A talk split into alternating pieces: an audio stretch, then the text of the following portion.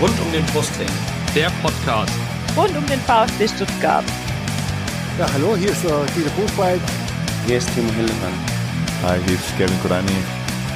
Hallo, äh, ich bin Kakao. Äh, ich wünsche euch viel Spaß beim Podcast rund um den Brustring.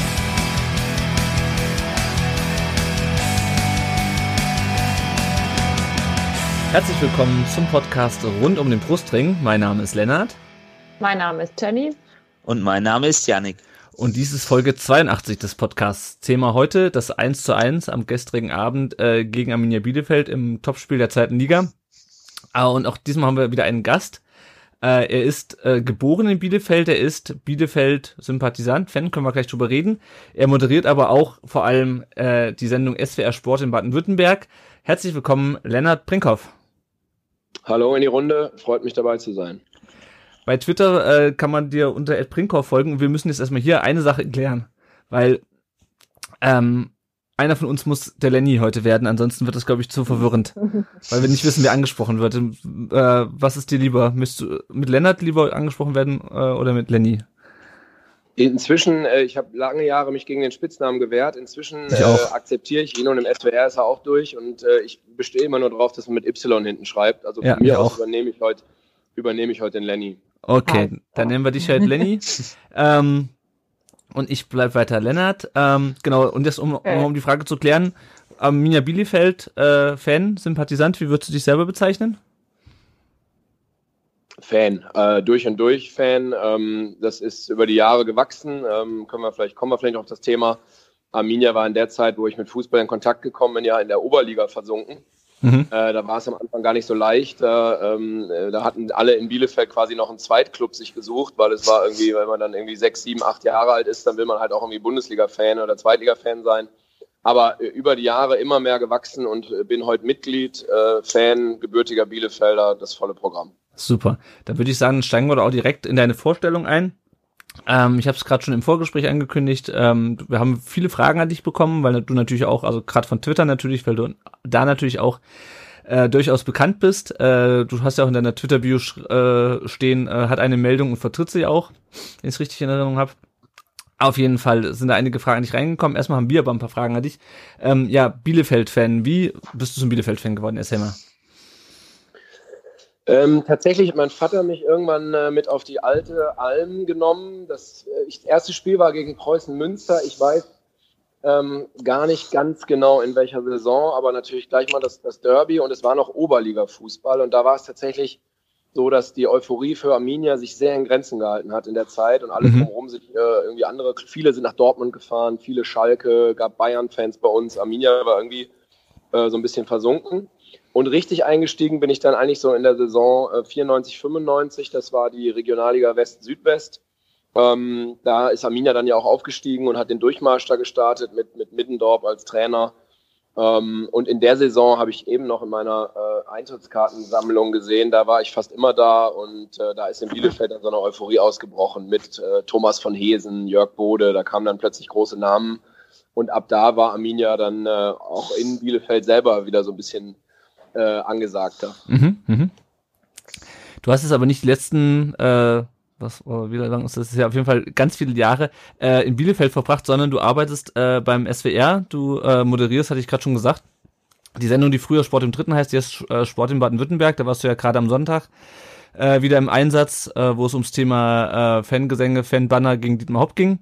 Äh, wie bist du denn zum SWR gekommen? Erzähl mal.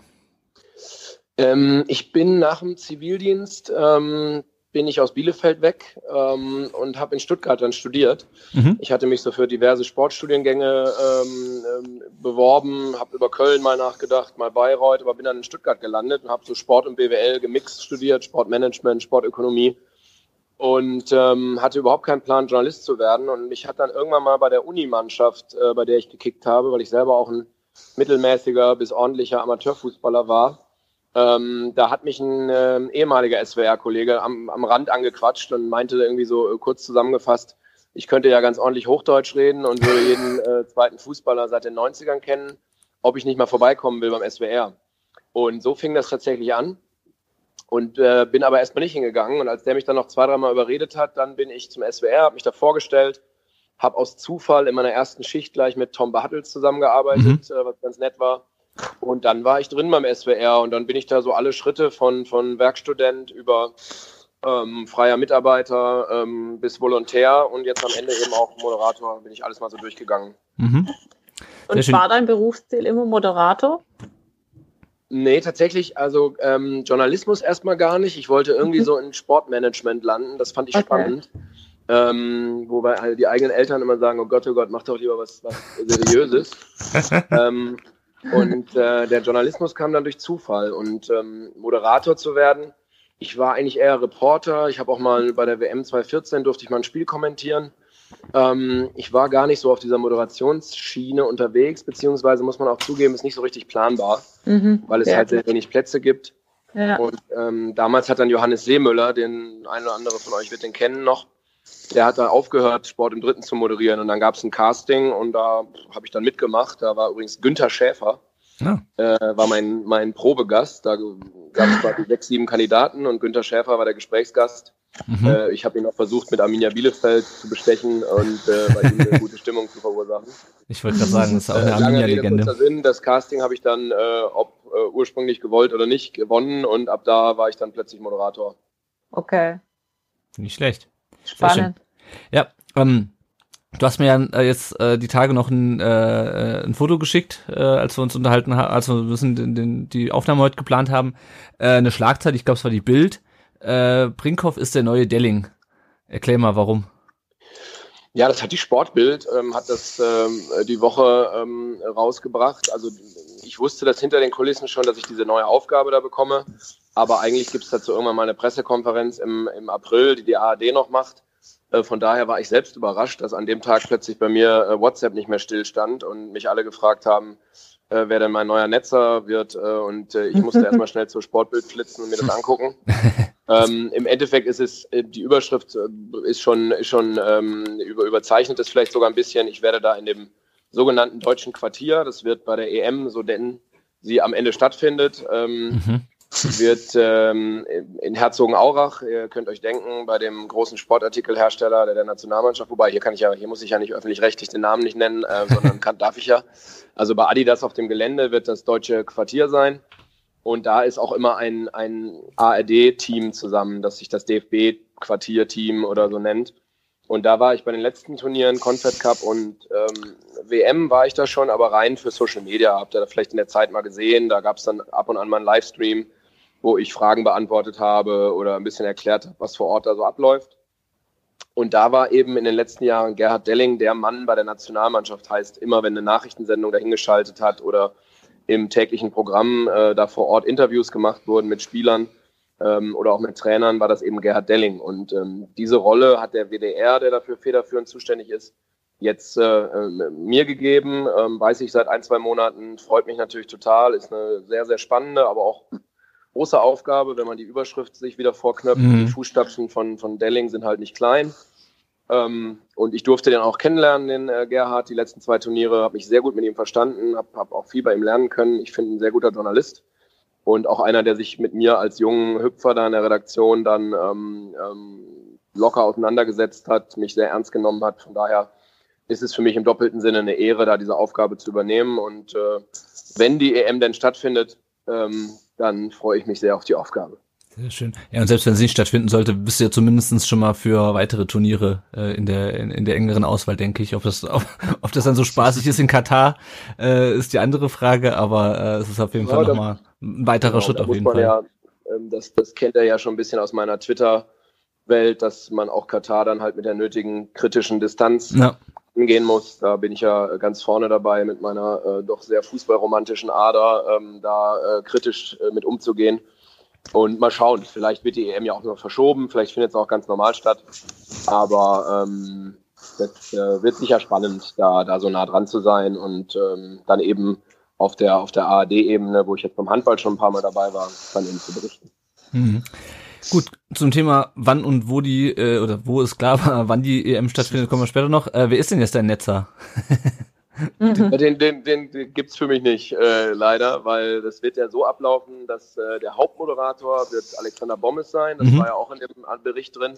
der wird in Köln sitzen und macht da so die zentrale mhm. Moderation und im Prinzip ähm, wird dann Optenhöfe zusammen mit Bastian Schweinsteiger die, die Spiele vor Ort machen. Also die werden in den Stadien äh, bei den vielen Spielen sein, die wir übertragen. Und ich werde eben bei den deutschen Spielen ähm, vor Ort sein und auch äh, immer da sein, wo die Mannschaft hinreist. Aber habe jetzt, äh, habe jetzt keinen, der mir da zur Seite steht. Mhm. Ähm, dann äh, immer mal wieder Interviewpartner, Gesprächspartner oder werde dann nach dem Spiel ab und an mal da die Fragen an die deutschen Spieler stellen. Das wird passieren, aber einen, einen eigenen Netzer kriege ich nicht. Das muss ich zur Enttäuschung bekannt geben. Kommt vielleicht noch. Wer weiß, vielleicht auch besser so. Step by step. Ja. Ähm, letzte Frage von uns, bevor wir zu den Hörerfragen kommen. Wie ist denn dein Verhältnis zum ja. VfB? Du hast ja in äh, Stuttgart studiert ähm, und wie gesagt, hast ja auch immer wieder VfB-Spieler äh, bei äh, Sport im Dritten, hätte ich jetzt beinahe gesagt, zu Gast bei SWR, äh, SWR Sport. Wie ist so dein Verhältnis zum VfB? Also nicht nur, weil ich hier inzwischen in Cannstatt und zwar mit voller Überzeugung in Cannstatt wohne. Ich mag das äh, Viertel hier sehr, wohne hier so an dem, in der Neckarvorstadt ähm, und äh, mag so ein bisschen das Kiezige an Cannstatt, äh, was Stuttgart ja sonst immer nicht so oder in vielen Teilen nicht so zu bieten hat.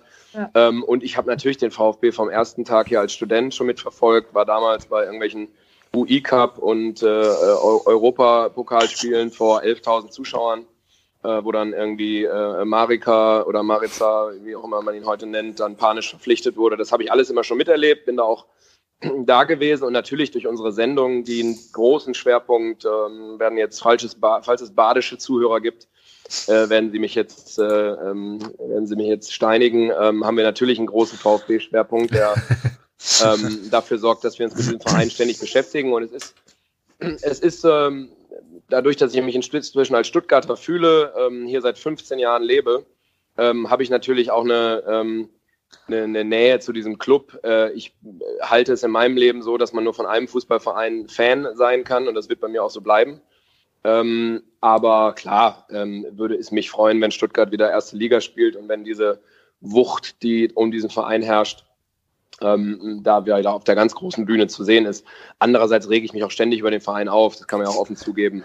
Also in dieser ganzen, in dieser ganzen ähm, fehlenden Konstanz, in diesem ganzen ähm, Chaos. Also manchmal würde ich mich freuen, wenn man wenn wir drei Themen weniger hätten äh, zum VfB, ist natürlich für uns dankbar, weil es ständig irgendwas gibt und, und ständig äh, Ämter gewechselt werden und Leute gewechselt werden und es irgendwie äh, unruhig ist. Also das ist so eine, so eine Mischung. Ähm, Hassliebe wäre falsch, aber ähm, stehe dem Verein durch meinen Wohnort nah, äh, reg mich aber auch regelmäßig über den Club auf und hoffe, dass ich äh, mich in Zukunft ein bisschen weniger aufregen muss. da bist du nicht der Einzige.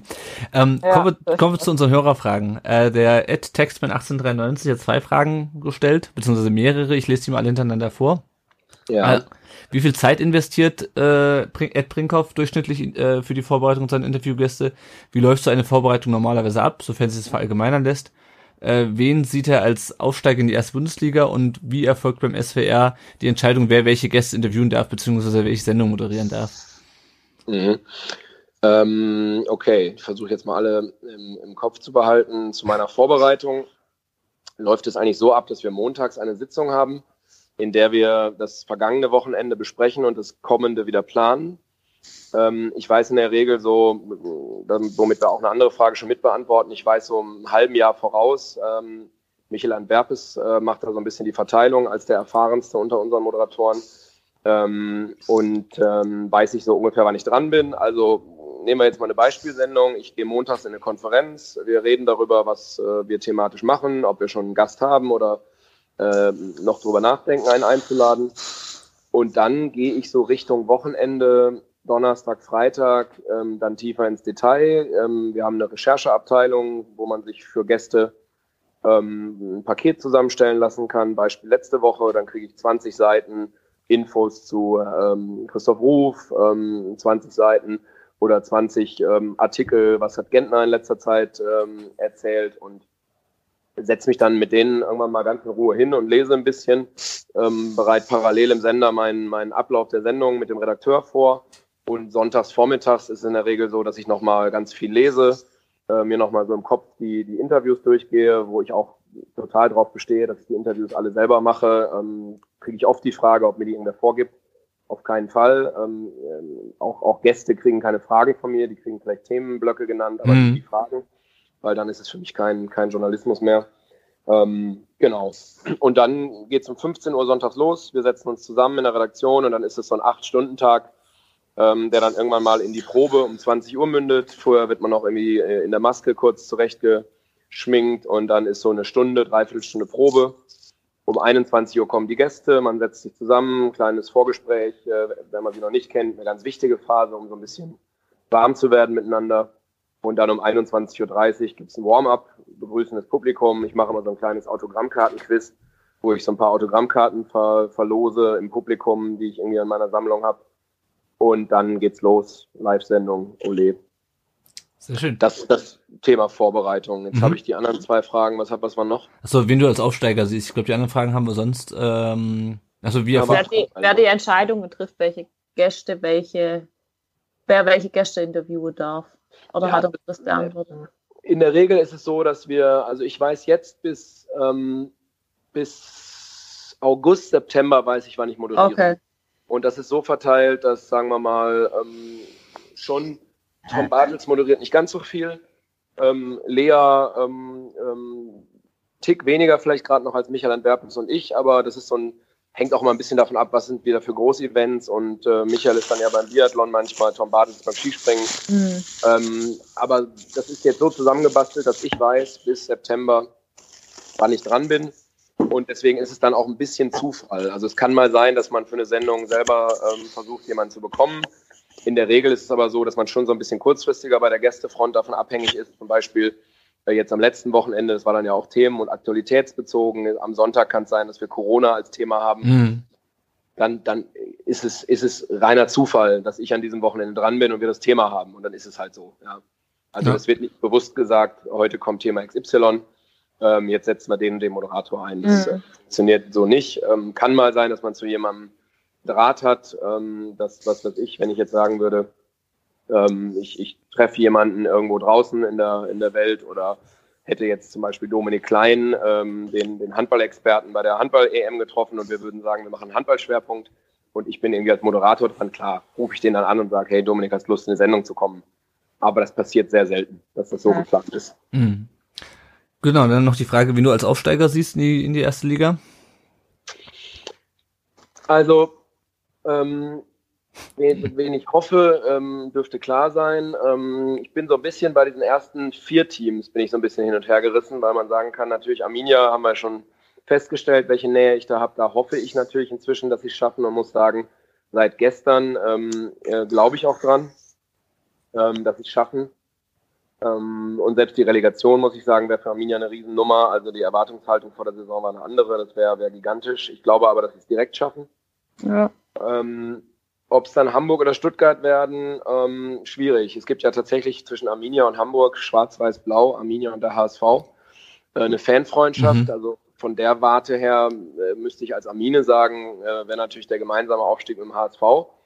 Jetzt aber als Stuttgarter ähm, und auch als, ähm, als jemand, der im SWR-Sport viel mit dem VfB zu tun hat, würde ich, würde ich dann, dann eher den, dem VfB es wiederum gönnen und ich glaube, das Restprogramm spricht wieder eher für Hamburg, muss man fast sagen. Aber sagen wir jetzt ja so, Arminia, ähm, Arminia wird Erster, äh, Stuttgart wird Zweiter und Hamburg geht in die legendäre Relegation, ob dann gegen Werder oder wen auch immer.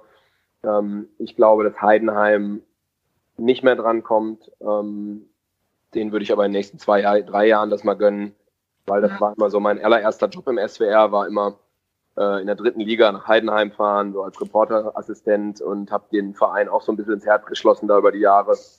Ähm, Schnaddi und Frank Schmidt so von Beginn an da kennengelernt. Von daher würde ich den immer gönnen. Also eins Bielefeld, zwei Stuttgart, drei Hamburg. Okay. Ja.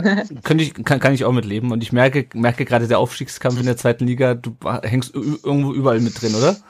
Ich hänge mit drin überall, ja. Aber meine Aktien äh, äh, bei Bielefeld sind auf jeden Fall äh, die, die, die größten und da, ja. das wäre Wahnsinn. Also ist eigentlich verrückt. Ähm, vor der Saison hat Frank Schmidt, äh, der Heidenheim-Trainer, bei uns äh, im Studiobesuch, ähm, mal so im Vorbeigehen, hat er gesagt, seine Favoriten diese Saison auf den Aufstieg sind Stuttgart, Hamburg und Bielefeld. Mhm. Und äh, wir mussten alle sehr schmunzeln. Äh, und ich hätte ihm zu dem Zeitpunkt gesagt, was für ein, was für ein Schmarrn. Das wird nie was. Aber heute, ich habe ihn jetzt länger nicht gesehen, aber wenn ich ihn demnächst treffe, muss ich ihm sagen, ähm, Hut ab. Na. Richtig Riecher. Ich glaube, der, Ja. der, ich glaube, der Phil Meisel hatte das auch schon vor der Saison mal gesagt, dass er, dass er Bielefeld sehr stark sieht. Ah ja, Phil Meisel und Frank Schmidt in einem Satz, das können wir genauso stehen lassen. Ich würde jetzt bei ihm runtergehen wie Öl. Sehr gut. Wo wir gerade Also bei, Schmidt. Wo wir gerade bei, bei Twitter, äh, bei dieser Twitter-Clique da sind, äh, der Daniel hat gefragt, kann eine Niederlage eine Chance sein?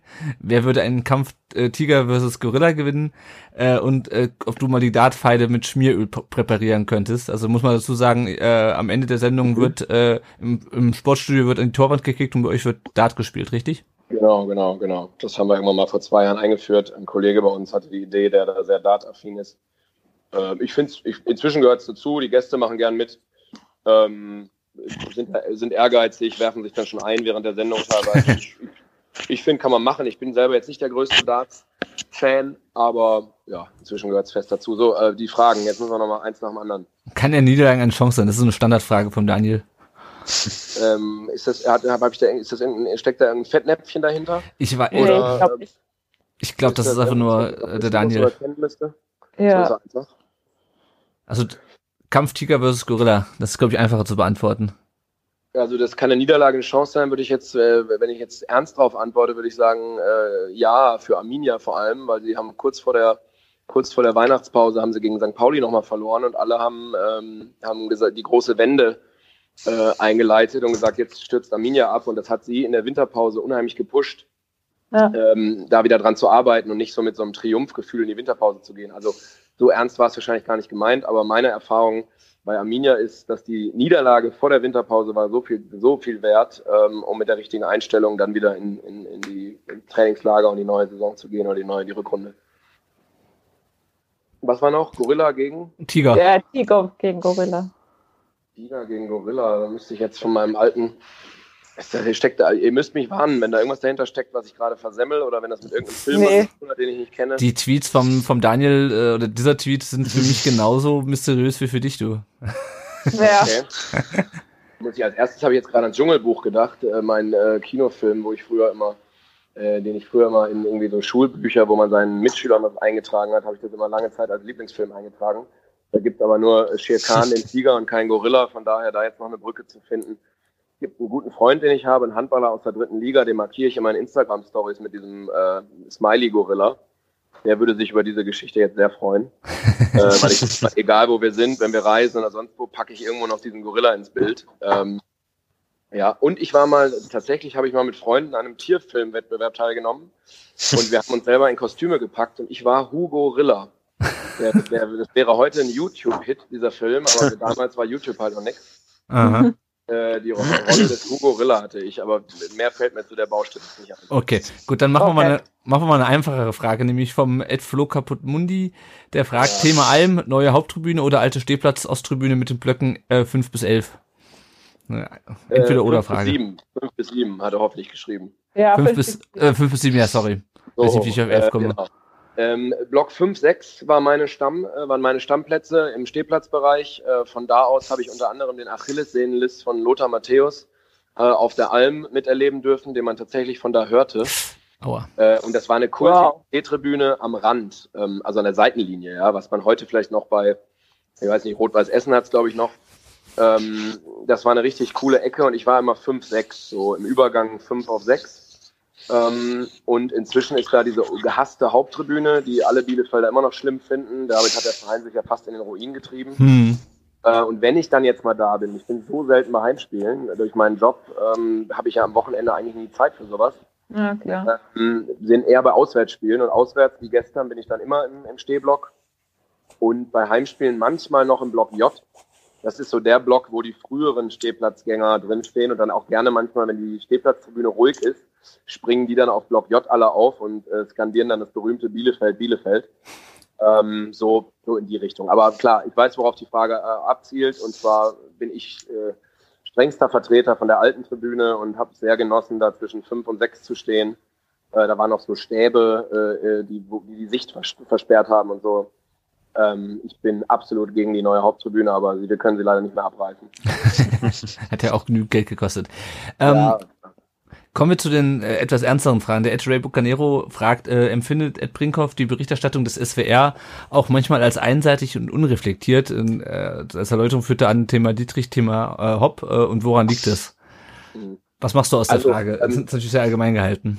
Ja, also ich, du, ich, ich kann erstmal oder ihr, ich, ich kann natürlich nur über unsere Redaktion sagen, ich hab, wir haben viele, viele tolle Kollegen, ähm, die in ganz, ganz vielen Bereichen äh, von Radio über jetzt Social Media Online, junge neue Kollegen und, und ähm, im Wintersport bei der ARD, im, im Fußball, im Handball sehr, sehr vielfältig unterwegs sind und ich finde, wir haben sehr, sehr gute Journalisten bei uns in der Redaktion.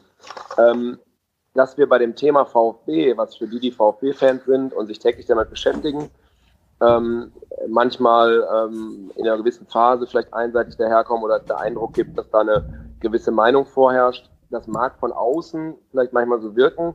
Bei uns intern muss man, und dann bei allem Respekt vom VfB sagen, dass wir halt nicht, wie die Stuttgarter Zeitung und Stuttgarter Nachrichten, da mit einem Team von fünf, sechs Leuten uns nur um den VfB drehen und das unser Hauptthema ist, sondern wir decken halt zwei Bundesländer ab, von ähm, Koblenz bis Freiburg. Wir decken Basketball, Handball, Fußball, Volleyball, Leichtathletik, Turnen, Ski Alpin, Skispringen ab.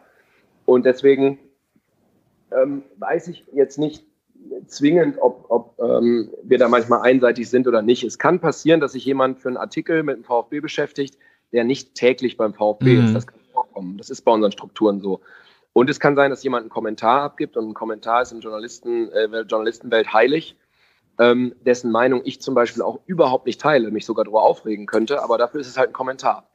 Mhm. Und in der Causa Dietrich gab es bei uns sicher Menschen, die in der Redaktion ähm, das Gefühl hatten, der mache äh, einen ganz guten Job und sei der Richtige, der harte Hund, der Entscheidungen treffen kann. Und es gab andere, die von Beginn an äh, rund um Quatrex und Co. Äh, mitrecherchiert haben und da versucht haben herauszufinden, ob das alles koscher ist. Und ähm, deswegen gab es auch intern bei uns dazu verschiedene Meinungen. Aber dass wir jetzt, ähm, dass wir jetzt irgendwie eine VfB-Fan-Redaktion wären oder eine Redaktion, die pro Führungskräfte des VfB ist, das sehe ich bei uns nicht. Ähm, dazu sind wir selber zu vielfältig, ja. Mhm. Und, und, bei uns will eigentlich auch nur ein, jeder bei uns will da einen guten Job machen, ja. Und jeder hat, hat eine journalistische Ausbildung genossen, manche in, in den 80ern, manche in den 90ern, ich in äh, 2015. Von daher, grundsätzlich würde ich da jetzt äh, niemals den, den ähm, über die Kollegen herfallen. Aber klar ist es, dass Leute ähm, in, in Themen tiefer drin sind und manche weniger tief drin sind. Und dann kann der Eindruck so entstehen. Mir ist nur immer wichtig, wenn kritische Stimmen kommen, auch bei Twitter zu unserer Redaktion, wo ich in der Regel noch ganz, ganz gut abschneide äh, oder, oder ähm, dann eben auch mich, mich zur Diskussion stelle und, und auch bereit bin, jede Kritik anzunehmen, ähm, dass, dass wir wenig Positives hören, wenn das Gefühl entsteht, dass mal was gut war. Aber in dem Moment, wo dann mal was negativ auffällt, dann ist die, die Welle relativ groß. Mhm. Äh, Da sage ich immer, ähm, würde ich mir auch wünschen, dass wenn dann mal ein ausgewogener Bericht da war oder wir sehr vielfältig oder viel berichtet haben, ähm, während andere Vereine äh, sich ja immer, immer das Gefühl haben, wir machen nur VfB, äh, regen sich wiederum die VfB-Fans auf, dass wir den VfB falsch machen.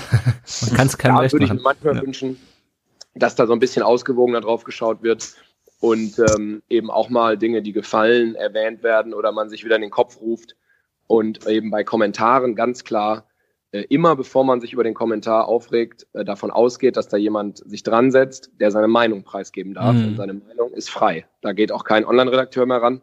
Die Meinung in einem Kommentar ist frei. Mhm. Ja.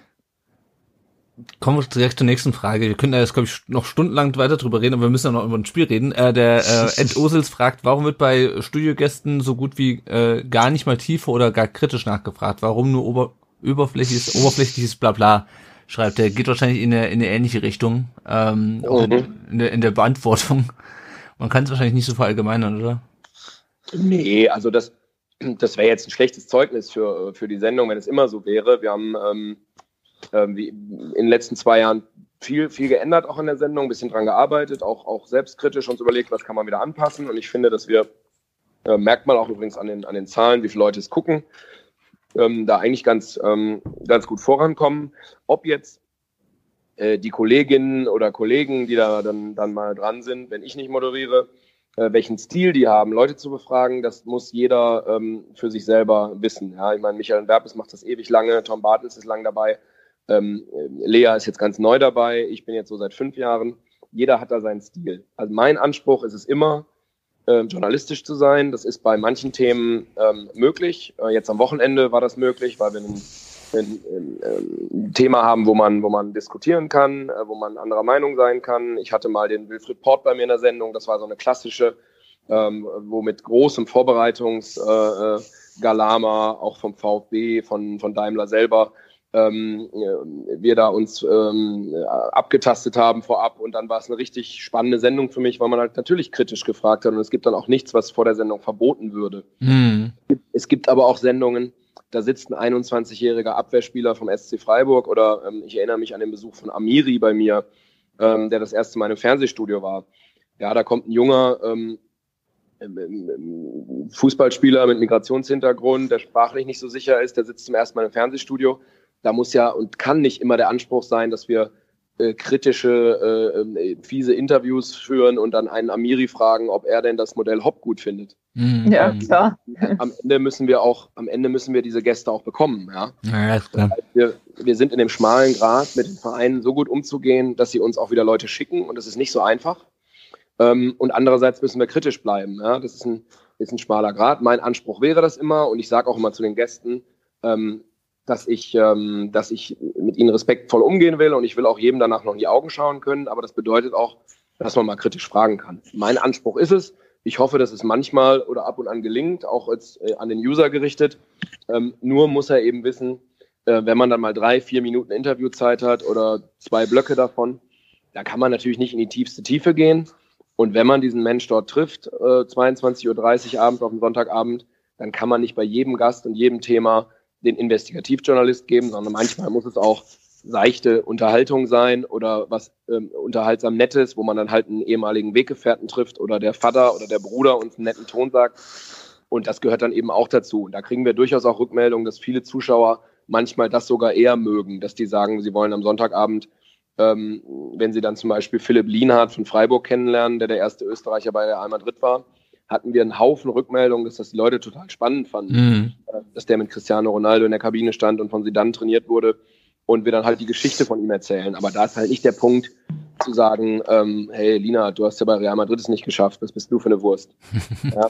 ja. Ich überspitze jetzt bewusst. Naja, ja. ich, ich glaube, was, was vielen noch so hängen bleibt, ist dieses ähm, Gespräch von äh, Michael Antwerpes mit, äh, mit Wolfgang Dietrich letzten Sommer, wo er dann irgendwann sagte, naja, wir sind ja keine Wirtschaftssendung. Es ist, glaube ich, bei vielen noch so hängen geblieben, als das Gespräch bei äh, Sport im Dritten, äh, bei, bei SWR Sport, wo irgendwie sehr, sehr, sehr nur an der Oberfläche ge, gekratzt ja. wurde, ohne dass du dich jetzt äh, zur Arbeit ins Kollegen äußern müsstest. Aber ich glaube so, das ist so, zumindest bei mir so hängen geblieben, wo ich dachte, puh, ja, also, über ja. die Sendung, über die Sendung, wenn der Zufall mich zu der Sendung gespült hätte, könnt ihr euch vorstellen, hätte ich großen Spaß dran gehabt. Mhm. Ähm, äh, auch da respektvoll, ja, ich habe kein privates ähm, oder berufliches äh, Verhältnis zu Herrn Dietrich bisher. Ähm, aber ich hätte da natürlich gerne, weil ich in dem Thema auch ganz gut drin war, hätte ich da sehr gerne äh, das gemacht. Aber der Zufall hat dann eben dafür gesorgt, dass unser, unser Moderationsplan so ist, wie er ist. Und da will ich gegen, gegen Michael, der, ähm, den ich als Kollegen sehr schätze, ähm, der auch mal mein Chef äh, war und äh, mir am Anfang da viele, viele Chancen eingeräumt hat, kann ich da erstmal per se nichts gegen sagen. Wie jemand dann einen Gast interviewt, das ist halt bei uns tatsächlich jedem selbst überlassen. Ja. Also mhm. wie ich meine Fragen vorbereite, so macht das dann auch äh, Michael, so macht das Lea, so macht das ähm, Tom Bartels. Und deswegen, wenn dann ein Eindruck da entsteht, dann müssen wir uns jedem Feedback stellen und das mache ich immer, gucke auch gerne dann mal in meine E-Mails und auf, auf Twitter vorbei, ähm, was, was an Rückmeldung kommt. Und wenn man selber das Gefühl hatte, die Sendung ähm, äh, hat vielleicht an ein paar Stellen gehakt und man kriegt auch ein Feedback dazu, dann muss man da, glaube ich, ja, und, und wenn das Feedback vor allem auch, auch fair und auf Augenhöhe ist, das finde ich immer wichtig. Ähm, ja, und, und nicht mit Beleidigungen verbunden ist oder so. Ich finde, ähm, da sind wir genauso äh, äh, Menschen und, und äh, ein bisschen eitel oder so, dass man, dass man, äh, wenn man dann abends um 24 Uhr da in sich ins Bett legt und dann kämen dann noch fünf Beleidigungen, Brinkhoff, du äh, Blinder und was machst du und wir wollen dich nicht mehr im Fernsehen sehen, das berührt mich genauso wie ein Fußballspieler, der beleidigt wird oder mhm. äh, einen anderen Menschen. Aber damit selbstkritisch umgehen, klar. Und wie du schon eben sagst, jetzt so eine, so, ein, so eine Kollegenbewertung, gerade in der Moderation, ähm, würde ich nicht machen. Aber ähm, ich hoffe, dass, äh, wenn mir mal jemand wieder gegenüber sitzt, der ein äh, Funktionsträger ist, ähm, der ein Präsident ist oder ein, ein Sportvorstand, Das, äh, und wenn es da äh, Themen gibt, die kritisch zu diskutieren sind, dann würde ich die Fragen stellen und ich würde mir auch keine Frage verbieten lassen, weil dann ähm, wäre der Journalismus beerdigt. Mhm. Zu dem Thema noch eine allgemeine Frage von Bernd Sauter, dann sind wir auch durch mit den Fragen an dich. Ähm, ich weiß auch nicht, ob sich die in der Kürze beantworten lässt. Wir können es mal probieren. Warum bezahlen die Öffentlich-Rechtlichen, fragt er, an eine kommerzielle Liga, die keine gesamtgesellschaftliche Verantwortung übernehmen will? Ich nehme an, dass es da um äh, auch das Thema Corona geht, um das Thema Spielabsagen. Mhm. Äh, öffentlichen, ist, öffentliches Interesse nein. Äh, und die DFL freut sich über die Reichweite dieser Dauerwerbesendung. Ähm, ja, also ähm, ist, ein, ist eine klassische Frage, die uns immer wieder begegnet. Das ist so, da, da trifft man auf, auf ganz verschiedene Lager. Es gibt das eine Lager, die sagen, wieso macht ihr so viel Sport? Ähm, wir zahlen unseren Beitrag. Ähm, Sport ist Unterhaltung, ähm, außer vielleicht ein WM-Finale nicht zwingend äh, dauerhaft gesellschaftsrelevant äh, oder ist jetzt nicht im wahrsten Sinne des Wortes ähm, äh, so wichtig wie Politik, Gesundheit und, ähm, und, und äh, irgendwelche Investigativformate. Warum macht ihr Sport und so für so viel Geld? Und es gibt das andere Lager, die sagen, wenn ihr das nicht mehr machen würdet mit Sport, weil nur da schauen wir euch und da kriegen wir die, die ähm, auch die jungen Leute, die dann bei uns zuschauen und die sagen, hey, wir zahlen die 17 Euro äh, im Monat, dann wollen wir aber auch Sport bekommen und wollen mhm. die WM sehen und wollen mhm. Skispringen sehen. So diese zwei Welten gibt's. Äh, und zwischen denen ist nicht, ist nicht zu vermitteln. Ähm, das meint, das ist eine Meinung auch, ja. Ich finde, dass wir ähm, dass wir Sport machen sollten, auch im, im, auf, auf breiter Ebene. Und da ist es dann egal, ob man im Skiverband oder einem Fußballverband zusammenarbeitet. Das sind alles keine Vereine mehr im engeren Sinne. Natürlich sind da kommerzielle Interessen dahinter. Ich finde aber, um junge Leute an dieser, an dieser öffentlich-rechtlichen Welt dran zu halten, und das merken wir, dass Sport eines der wenigen Themen ist, die noch junge Leute, äh, mhm. wo der Durchschnittszuschauer deutlich jünger ist, Aha, interessant. Äh, äh, würde ich das machen. Ich würde es aber nicht in alle Extreme führen. Ähm, ich bin bin da total dabei, dass, dass äh, keine Werbesendungen sein dürfen. Wobei, wenn man da Sky-Zuschauer ist, dann weiß man ja, was so im, im maximalen Sinne, was Werbung angeht, möglich ist. Bei uns ja. bis 20 Uhr ein bisschen werben, danach gar nicht mehr. Mhm. Ähm, ich finde es toll, am Beispiel Handball jetzt zu sehen, dass so große Turniere wieder in, in, in der ARD sind, äh, im ZDF auch, dass da sieben, acht Millionen Leute schauen, dass ein tolles Feedback kommt, dass die Leute total Spaß dran haben, Handball zu gucken ähm, und, und wir das dann auch in meinen Augen gut machen. Äh, das war eine Zeit lang mal im Internet versunken. Die DKB hat das dann irgendwie bei YouTube übertragen und das war in meinen Augen der, der Sache nicht äh, gerecht. Ob wir im Fußball weiter dabei sind, ähm, um, um auf die Frage vom ähm, Bernd Sauter ähm, zu kommen, das, das muss man abwarten, wie die nächsten Rechtevergaben laufen. Und wenn das irgendwann mal in einen irrsinnigen Bereich geht und wir dann mit äh, Konkurrenten äh, ähm, an einem Tisch sitzen, die nicht schlagbar sind, weil äh, weil es irgendwelche Tech- äh, Milliardenunternehmen aus den USA sind oder sich YouTube überlegt, es selber zu machen, Amazon mehr machen will oder der DFB und die DFL irgendwann sagen, wir übertragen es selbst im Internet, dann sind wir, dann sind wir da eh machtlos. Ähm, ich glaube, dass die Sportschau ähm, so ein bisschen Kulturgut ist. Ich glaube, dass das immer noch fünf, sechs Millionen, ähm, ähm wenn es schlecht läuft, mal vier äh, Millionen Menschen gucken. Und ich merke an meinem eigenen Nutzungsverhalten, dass ich mir nicht mehr drei Live-Spiele die Woche reinziehe oder vier, sondern mich manchmal darauf freue, wenn etwas gut aufbereitet zusammengefasst wird und noch die Möglichkeit besteht, äh, dabei aber auch noch ein bisschen das Ganze kritisch zu bewerten. Ja? Und kritisches Bewerten fällt halt schwieriger, fällt halt schwerer, wenn ich ein Laden bin, der dafür 700 Millionen Euro im Jahr ausgibt mhm. äh, und ich das Ganze verkaufen muss als Produkt ja. und muss Abonnenten kriegen. Von daher, ähm, das ist, ein, ist eine Diskussion, die in, die in Lager geteilt ist, die man, die man nicht vereinen kann. Ähm, ich meine, ähm, dosiert Sport weiterzumachen in der ARD, äh, halte ich für wichtig und auch in den dritten Programmen, solange die in der Form so existieren. Ähm, aber zu sehr in, in, in diese ähm, kommerzielle Sportwelt mit reinzustürzen und Beispiel ähm, Nations League, die wir jetzt als, als ARD übertragen und die Quali-Spiele halt nicht mehr, weil RTL die gekauft hat. Da sage ich jetzt in der Gefahr, dass das irgendwer, der bei uns in der ARD da die Dinge ähm, einkauft, würde ich nicht, muss nicht zwingend im öffentlich-rechtlichen sein. Mhm. Ja? Ähm, so ein neu erfundener Wettkampf, äh, der auch wieder ähm, der den Verbänden ein paar Euro bringen soll, muss nicht zwingend sein. Ähm, das Schlimme ist, wenn wir aber dann Deutschland, ähm, mit wem sind wir in eine Gruppe gekommen, Schweiz unter anderem, wenn man dann Deutschland gegen die Schweiz überträgt im ersten und die Nations League, die alle blöd finden, kommt, schauen trotzdem zwölf Millionen Leute. Ja. ja. Äh, womit dann wieder welche sagen würden, naja, da erreicht man ja mal Menschen und dafür haben wir unseren Beitrag gezahlt, damit ähm, viele Menschen erreicht werden. Und diese Diskussion, ähm, Gruß, Gruß an den äh, Herrn Sauter, Ähm, kann man gern mal in aller Ruhe führen, aber die ähm, würde jetzt die Sendezeit des Podcasts komplett sprengen. Ja. Ähm, ich bin da aber bin da kritisch äh, für kritische Meinungen in jeder Zeit offen und denke ja auch selber als Zuschauer äh, kritisch darüber nach, wie sich der Medienmarkt so entwickelt und glaube, dass das, ähm, dass da noch viel Bewegung drin sein wird in den nächsten Jahren. Hm, super, super interessanter Einblick. Ähm, gut, genau, du hast schon, gerade schon die Sendezeit angesprochen, die ist schon ein bisschen fortgeschritten, deswegen, wir haben drei Fragen an jeden Gast. Ähm, erstes Arminia-Spiel hatten wir schon abgearbeitet, Platz im Stadion, wenn nicht auf der Pressetribüne, also im, äh, auf der Alm natürlich.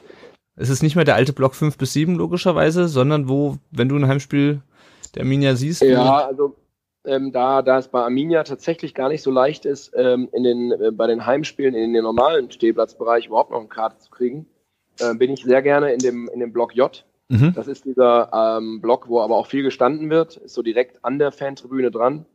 Ähm, und bei Auswärtsspielen ganz klar immer Stehplatz. Ähm, war, bin häufiger bei Auswärtsspielen als bei Heimspielen, versuche immer in Sandhausen, in Heidenheim, in Karlsruhe, was gerade so geht.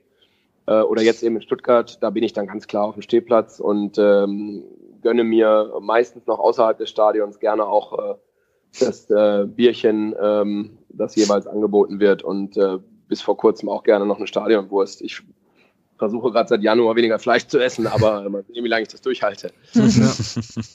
Dein erstes Arminia-Trikot. Welches war das? Ähm, das war tatsächlich eher, also heute würde man sagen, eher ein T-Shirt. Das ist ein äh, Retro-Trikot aus der Saison 71, 72, tatsächlich aus der Zeit des Bundesliga-Skandals, wo sich Arminia dann ja aus der Bundesliga verabschieden musste. Ähm, lohnt sich mal zu googeln, ist so ein blau-weißes, ganz schlicht gehaltenes ähm, T-Shirt. Und das habe ich irgendwie von meinem Onkel, ähm, ähm, der, der übrigens selber mal bei Arminia gespielt hat, und zwar in der Zeit des Bundesliga-Skandals. Ähm, von dem habe ich das bekommen. Und das war so das erste, ja, so das erste Ding von Arminia, was ich anhatte, war viel zu groß. Und mein Lieblingstrikot, das ich habe, ist ein Ali Day Arminia-Trikot, Ich erinnere mich, ja. Das mir ein Arbeitskollege, der selber Deutsch-Iraner ist, äh, irgendwann mal geschenkt hat. Das finde ich ist ein, ein absoluter Leckerbissen. Ja. War ja lange Zeit der letzte Schnurrbart der Bundesliga. Und wir haben im Blog immer schön Hooray, Hooray, it's Ali, Ali Day gesungen. Ähm, genau, das zu meinen Arminia-Textilien. Aber ich habe inzwischen mit Sicherheit, ich hab, schätze mal 20 im Schrank liegen. Mhm, cool. Gut, äh, zurück aus der äh, Vergangenheit in die Gegenwart. Wir reden jetzt mal über das Spiel ähm, äh, am gestrigen Montagabend. Äh, kurze Ja. Aufstellung vom VfB. Ähm, der VfB hat äh, äh, auf eine Viererkette umgestellt, nachdem wir die letzten Spiele immer mit einer Dreierkette gespielt haben. Ähm, Stenzel links, Philips Bartstube innen, äh, Stenzel rechts, Philips Bartstube innen und Castro dann links. Davor Endo und äh, Mangala. Äh, die Davi offensiv zentral, Wamagituka und Gonzales äh, wie so häufig auf den Flügeln und Gomez in der Mitte. Ähm, Jenny, hast du das nachvollziehen können, dass er gegen Bielefeld jetzt wieder auf Viererkette umgestellt hat? Hey, schwer zu sagen. Also ich fand es auf jeden Fall gut, dass äh, Badstube wieder dabei war. Hm. Ähm, ich habe mich am Anfang so ein bisschen schwer getan, ob er die Schnelligkeit mitbringt, aber man hat halt einfach gemerkt, dass er durch die Erfahrung, die er einfach mit auf den Platz bringt, schon ähm, Philips auch mit stabilisiert hat. Und ähm, ich fand es jetzt eigentlich auch von der Defensivleistung her bis zu dem Zeitpunkt, wo er dann auf Fünferkette auch umgestellt hat, ganz gut. Ähm, dementsprechend kann ich es nachvollziehen. Also ja. Mhm. Ja, das wird ja, ähm, zum Spielverlauf kommen wir gleich nochmal, aber ich würde gerade so einsteigen, ähm, es wird ja viel äh, ähm, thematisiert. Äh, in der 73. Minute kam Karasor für Gomez rein. Gomez, der vorher in der 53. Minute das 1-0 gemacht hatte, nach einer relativ ausgeglichenen ersten Hälfte. Ähm, und zwei Minuten nachdem Karasor drin und Gomez draußen war, ähm, hat dann Soku ähm, das 1 zu 1 gemacht, nach dem, nach dem Einwurf von Brunner wo äh, Bartstube, hat es gerade schon angesprochen, äh, der vorher schon zwei Kopfballduelle gegen Klos verloren hatte, äh, den Ball in die Mitte köpft äh, und dazu Kuh den Ball halt reinmacht. Ähm, Yannick, siehst du es auch so wie viele andere, dass dieser Wechsel spielentscheidend war, dass quasi äh, Matarazzo sich da vercoacht hat, indem er äh, diesen Wechsel vorgenommen hat und dann entsprechend auch auf Fünferkette umgestellt hat? Schwierig zu sagen. Ähm, das 1-0 war ja da. Man hätte, hatte danach noch genug Zeit, weil es gab da auch eine ganz kurze Phase, wo Bielefeld vielleicht auch kurz nach dem 1-0 ein bisschen auf mich angenockt gewirkt hat, wo ich Ja. mir einfach gewünscht, gewünscht hätte, der VfB ähm, setzt jetzt noch nach. Ähm, gestern hätte ich es auf jeden Fall unterschrieben, deine Aussage. Aber jetzt mit ein bisschen Abstand sage ich, es war einfach ja, zu wenig Druck, zu wenig Effizienz, zu wenig ja, Geilheit auf den Sieg letztendlich. Ähm, die hat Bielefeld nach dem 1-0 ähm, dann wirklich auch an den Tag gelegt, hätten ja dann auch noch fast das 1 2 gemacht. Ähm, und auch die Körpersprache war da einfach ähm, schlecht, auch schon vor dem Wechsel. Mhm. Deswegen, ich es war sicherlich eine, ein Schlüs eine Schlüsselszene, aber eine Schlüsselszene von vielen. Also, also ich ja. fand aber schon, dass man nach dem Wechsel nochmal gesehen hat, dass die Körpersprache deutlich schlechter wurde. Also ich finde, irgendwie hat es gefühlt für mich, für die Mannschaft ein Signal ausgesendet, ja, okay, der nimmt jetzt unseren einzige richtige Stürmer raus. Ähm, und äh, jetzt äh, guck mal halt mal, dass wir uns irgendwie hinter reinstellen und dass wir das gerade noch so halten. Also das war so mein Gefühl. Mhm. Und ähm, mir tut's auch leid, aber für mich ist ganz klar, in so einem Spiel nimmt man Mario Gomez niemals raus. Mhm. Weil ähm, es war dann danach noch ein paar Mal so eine Szene, wo ich mir gedacht habe, wenn der da jetzt vorne noch drinstehen würde, der wäre halt immer mal noch von Kopfball gut. gut. Und ähm, du, du hattest da dann keiner mehr. Also ich hätte Gomez an seiner Stelle nur dann rausgenommen, wenn al noch auf der Bank gesessen wäre, ähm, um das offensiv nochmal abzusichern. Oder hätte dann vielleicht auch überlegt, ähm, äh, anstatt dem Carasso dann zum Beispiel mal, ja, Sosa, aber ähm, den reinzubringen, weil der auch noch offensiv ausgerichtet ist. Aber also irgendwie für mich war dieser, dieser Wechsel, für mich war es schon spielentscheidend. Also für mich war es schon so, dass ich das Gefühl hatte oder dass es mein erster Gedanke war, irgendwie war das jetzt total vercoacht. Weil ich dann auch den, den nächsten Wechsel, dann, wen hat er da dann rausgenommen? Mangala. Ja, genau. Und hat dann, ja. ähm, wen hat er gebracht? Sag das nochmal schnell. Äh, ich glaube Klim Klimovic. Klimovic ja. oder? Klimovic, ja. ja. war für mich halt auch nicht wirklich nachvollziehbar, weil bei der konnte da dann auch nicht mehr wirklich was ausrichten. Also, mm. also womit ich, ähm, was ich mir gedacht habe, ähm, was er, äh, was er damit bezweckt hat, ist, dass er halt gesagt hat, okay, also ähm, wir stellen uns hinten rein, also zumindestens wir ähm, ja ähm, wir stabilisieren die Defensive mit Karasor, der es ja zentral die letzten Spiele gut gemacht hat und wir haben immer noch vorne zwei schnelle Stürmer, mit denen wir Bielefeld ähm, auskontern können. Mhm. Benny, äh, siehst du das, wie, wie siehst du das? Hat sich Matarazzo da vercoacht oder, oder kannst du den Gedankengang nachvollziehen, den er da hatte? Ähm, ja, was er vorhatte, kann ich mir vorstellen, aber ich kann es nicht, ähm, nicht verstehen. Äh, wir waren alle sehr überrascht. Äh, wir haben nach dem 0-1 hatten wir im Block, muss ich sagen, alle das Gefühl, ähm, das wird nichts mehr. Mhm. Also die gesamte Grundhaltung ja. bei uns war so, dass wir uns angeguckt haben, da in so einer Runde von, von ähm, drei, vier Leuten, ähm, klares Gefühl, ähm, dass das wird nichts mehr. Ähm, wenn Stuttgart das jetzt ähm, sauber zu Ende spielt und vor allem auch selbstbewusst, weil, weil der Respekt ist schon riesig. Also kann ich aus Bielefelder Sicht, auch wenn ich da mit äh, Leuten in Bielefeld gesprochen habe, der Respekt ist da riesengroß, wenn auf der anderen Seite Mario Gomez steht. Ja, das ist immer noch eine Nummer. Ähm, ist, ist auch so ein Grundthema, was ich in dieser Saison nicht so ganz verstehe beim VfB, weil die, die Karte Gomez würde ich halt ähm, dauerhaft und öfter spielen, aber das hat Tim Walter halt äh, anders gesehen. Ähm, ich finde, es war ein Knackpunkt, weil die, die Message war, was ja toll ist für Bielefeld, die war ja sehr respektvoll, dass man sagt, so jetzt retten wir dieses 1-0 irgendwie und bringen jetzt, äh, wollen nicht äh, irgendwie noch Richtung 2-0 spielen, sondern jetzt, jetzt äh, festigen wir das. Hat uns alle total überrascht und hat in dem Moment aber wieder so ein bisschen Hoffnung gebracht, dass wir gesagt haben, so jetzt ähm, mit der Ansage von Stuttgart, äh, mit dieser defensiven Ansage, äh, kriegen wir noch unsere, kriegen wir noch unsere Gelegenheiten. Dann ging es ja ruckzuck und da war natürlich das Gefühl mit Ausgleich und ohne Gomez auf dem Platz, ähm, auch wenn dann ja äh, Massimo noch, noch kam, ähm, war irgendwie so das Gefühl, jetzt kippt's in unsere Richtung. Und von daher war das nach dem Spiel das Hauptthema. Hm. Und ich finde, jetzt im Nachhinein ist man natürlich schlauer, aber in der Gesamtgemengelage, wie es dann gelaufen ist, hm. ähm, höchst unglücklich. Und äh, ich glaube, dass man diese Karte Gomez, ich weiß nicht, wie äh, Matarazzo da jetzt in den nächsten Wochen zu stehen wird, ich glaube, dass man die in der zweiten Liga ähm, mehr spielen muss. Und ich glaube, wenn er weiß, ähm, er hat das Vertrauen. Ähm, ja. Er ähm, darf auch mal einen Fehler machen. Äh, dann macht Mario Gomez in dieser Liga immer noch 25 Saisontore, bin ich fest von überzeugt. Äh, aber das hat Tim Walter halt entschieden anders gesehen. Damals ja auch ja. bei unserer Sendung auch gesagt, dass er äh, Gomez gerade nicht so sieht, dass der sich nicht in Position mehr bringt, wo er ihn haben möchte. Ähm, kann man so machen. Ich meine, ähm, ich sage als Vergleich immer, ähm, bei Stuttgart sind vier Spieler zusammen, ähm, haben den Etat von Arminia Bielefeld. Mhm. Äh, und äh, die würde ich dann, äh, wenn ich so viel Geld als Club in solche Spieler noch stecken darf, äh, aufgrund der Verträge, die halt immer mal gemacht wurden, ähm, ist, jetzt kein 1 zu 1 Abhängigkeit, aber ich würde wenn ich mir einen Mario Gomez leisten kann in der zweiten Liga, dann würde ich auch versuchen, ähm, ihn in dem Jahr noch so zu nutzen, wie ich, wie ich ihn brauche. Und ich sage, in jedem Club, der auf der anderen Seite steht, herrscht eine Grundpanik, wenn Mario Gomez auftaucht. Definitiv. Mhm. Wobei der natürlich in der Hinrunde auch nicht immer nur Angst und Schrecken verbreitet hat. Ne? Was mich halt an dieser Argumentation so ein bisschen... Das, da war es halt so schwanken. Ne? Mal, mhm. da, da durfte er mal, da durfte er mal nicht. Und er hat, glaube ich, von Tim Walter halt auch, wenn ich das richtig interpretiere, und ich höre ja auch hinter den Kulissen ein bisschen was, hat er halt keine Rückendeckung gehabt. Ja? Mhm. Er hat ihn ja sogar öffentlich äh, äh, angezählt. Und ich glaube, das, das wissen wir bei Mario Gomez seit, seit, seit 10, 12 Jahren.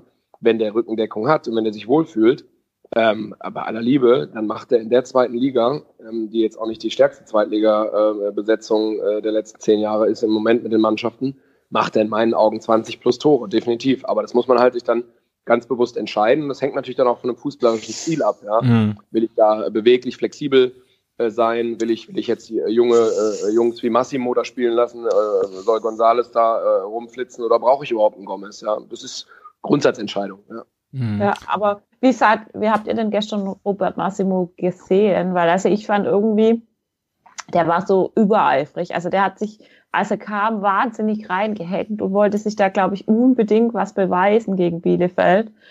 Ähm, aber hat nicht so ganz auf drei gekriegt. Wie fandet ihr das?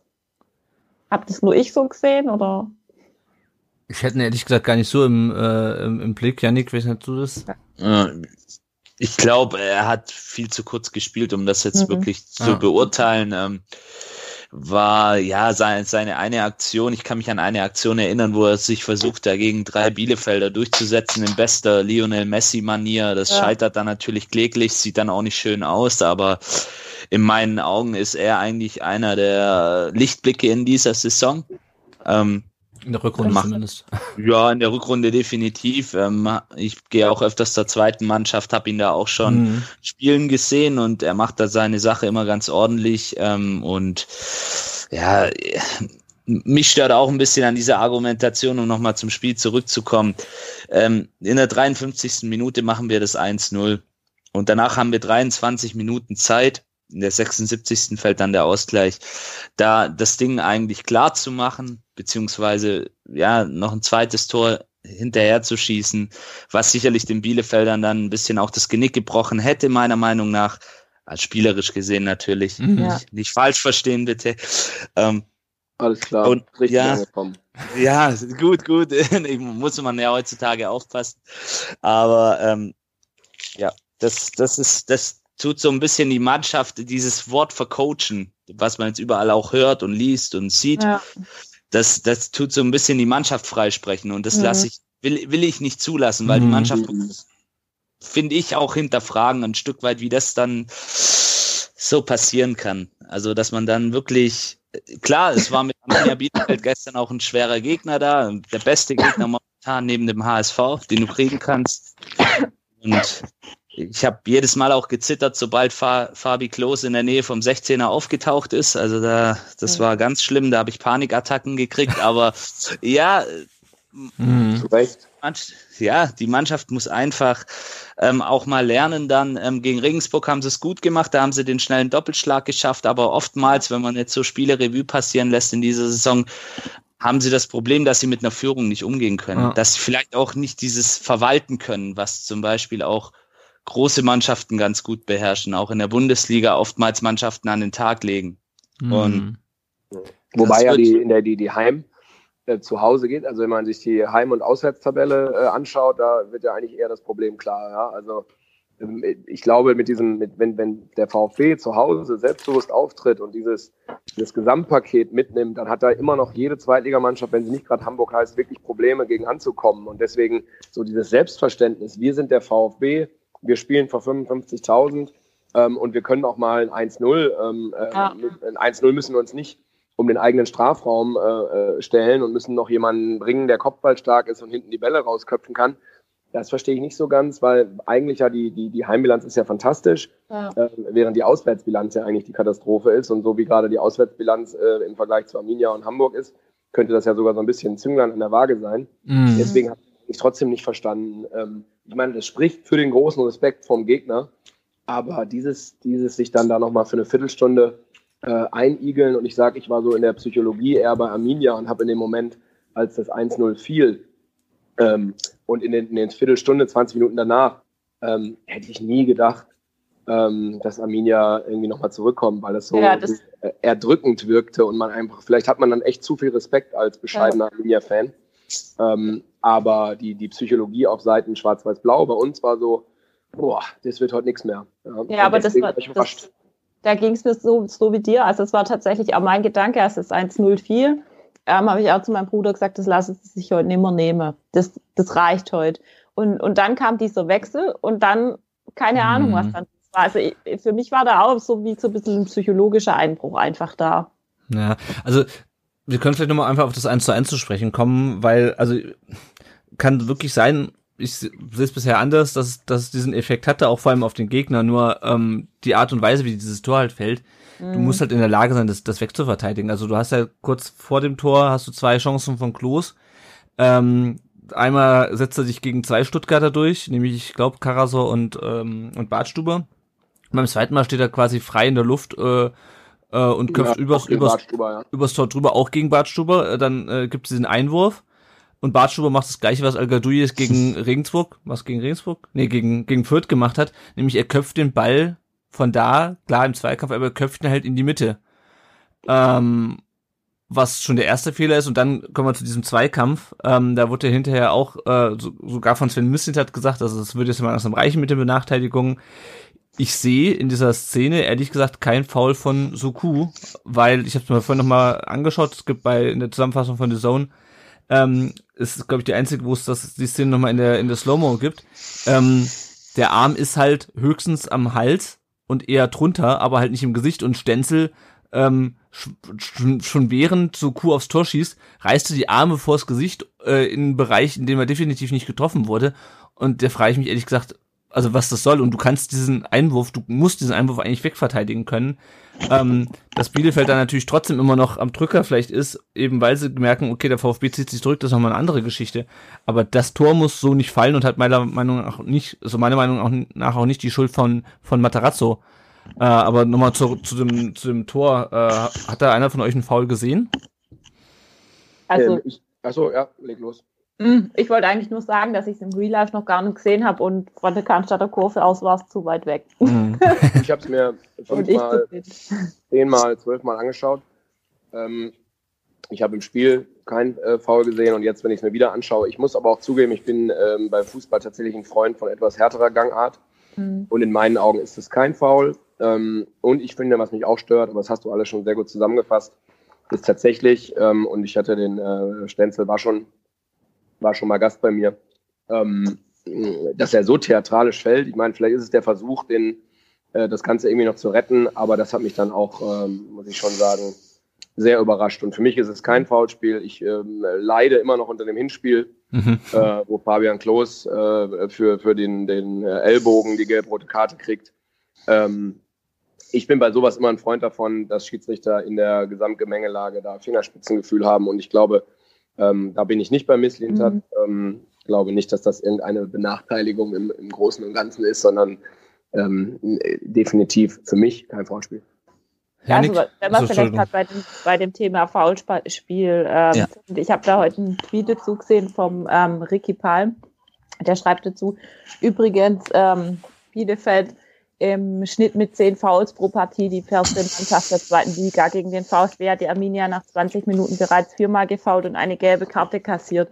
Ähm, Körperlichkeit als taktisches Mittel. Ähm, das ist sowas, was ich irgendwie bei uns ähm, in den Spielen immer wieder erkenne, dass die Gegner doch sehr ähm, körperlich spielen und das, das sehr ausnutzen, dass wir uns da davon sehr, sehr beeinflussen lassen. Ähm, ist mir jetzt gestern wieder aufgefallen, insbesondere auch gegen Daniel Didavi, mhm. also auf ähm, haben sie es ganz besonders abgesehen gehabt. Ähm, seht ihr das auch so oder ähm, würdet ihr eher sagen, euch fällt es gar nicht auf, dass die Gegner das irgendwie ausnutzen, dass wir jetzt vielleicht nicht ganz so die Zweikampfhärte haben, sondern vielleicht eher so ein bisschen die Taktiker sind. Also gestern ist es mir ganz extrem aufgefallen in diesen einen beiden ähm, Szenen gegen die Davi, die irgendwie kurz hintereinander waren, einmal an der Ja. Seitenlinie und dann kurz danach nochmal. Ähm, ja, ich meine, es ist ein legitimes Mittel, ähm, ähm, solange es halt nicht zu einer Verletzung führt äh, und solange der Schiedsrichter dann halt auch das entsprechend sanktioniert und das äh, dann eine einheitliche Linie fährt. Ähm, und es ist auch nicht das erste Sp- äh, Spiel in der Saison, wo wir uns ein bisschen über den Platz treten lassen. Ähm, ich plädiere jetzt natürlich nicht dafür, dass jedes Spiel zu einer Treterei ausartet, aber ähm, ja, ich habe dann halt eher schon das Gefühl, dass der VfB ähm, gegen die Körperlichkeit in der zweiten Liga und das Bielefeld ja nicht das einzige Team, dass das als Mittel nutzt, äh, zumindest in diesem Spiel, häufig nicht so wahnsinnig viel entgegenzusetzen hat, also gerade auswärts. Ja. Ja, ich meine, bei, bei ähm, die Davi, ähm, vielleicht auch bei Gonzales, ist mir aufgefallen, die ist natürlich sehr, sehr lange den Ball teilweise halten. Mhm. Äh, ungewöhnlich lange und das schreit natürlich dann auch danach, ähm, des Öfteren mal in einen Zweikampf zu geraten oder dann eben gefault zu werden. Klar, bei die Davi ist es manchmal das letzte Mittel. Aber ich würde das Ganze eher übersetzen in so einer, ähm, eher in so eine Mentalitätsbaustelle. Und das gehört einfach zu dieser zweiten Liga halt dazu. Und ich glaube, deswegen ist es Ja. auswärts für den VfB auch so schwer, weil natürlich für jeden Gegner das große, der große Festtag kommt. Der VfB Stuttgart ist zu Gast.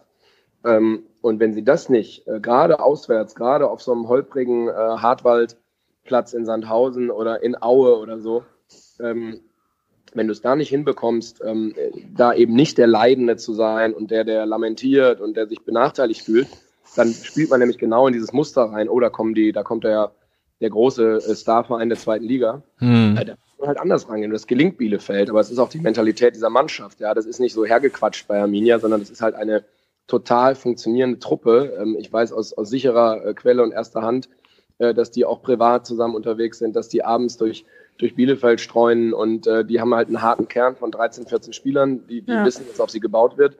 Und äh, ein Pritel zum Beispiel, den in ganz Deutschland, wenn man eine Umfrage in Fußgängerzonen machen würde, würden wahrscheinlich von 100 Leute würde 0,5 Pritel kennen. Einer der unterschätztesten Spieler in, der, in dieser zweiten Liga, aber der verkörpert das halt total. Ja. Mhm. Zweikampfhärte, diesen Biss und ähm, das ist ein Erfolgskonzept bei Arminia, ähm, dass das dazugehört. Und wenn der VfB, äh, das bringt dem VfB am Ende nichts, wenn sie am Ende der Saison sagen, wir sind in der Statistik der Fehlentscheidung oder der, äh, der am meisten gefaulten Spieler irgendwie vorne, sondern sie müssen das irgendwie in der nächsten Woche auf die Reihe kriegen und vor allem bei Auswärtsspielen, äh, wo immer ein Gegner da ist, der sagt, boah, Festtag heute gegen VfB. Ja. Ja, ja. Ähm, ein Thema, was ich gerade ansprechen wollen würde, ist Castro, der ja hinten links gespielt hat. Der hat ja eigentlich, also ich bin jetzt kein so großer Fan von ihm, äh, der hat ja in den äh, letzten Spielen eher wieder im offensiven Mittelfeld gespielt und da eigentlich keine schlechte Figur gemacht. Ähm, ich fand den link, hinten links ein bisschen verschenkt und ich fand auch, das war so ein bisschen das Problem, dass halt vorne wieder also ich habe heute bei Twitter geschrieben, zwischen Mittellinie und Strafraum sieht das alles ganz gut aus beim VfB. Und dann kommen halt wieder Fehlpässe, dann kommen äh, ungenaue Pässe, Schüsse, die äh, weit am Tor vorbeigehen. Ähm, hättest du äh, Castro auch lieber weiter vorne gesehen, Yannick? Ja, definitiv. In meinen Augen ist er ein zentraler Mittelfeldspieler, auch wenn er diese Außenverteidigerposition ja auch bei seinen vorherigen Stationen ab und an begleitet hat. Da fehlt ihm einfach auch noch, das ist vielleicht dem Alter geschuldet, ähm, die Spritzigkeit.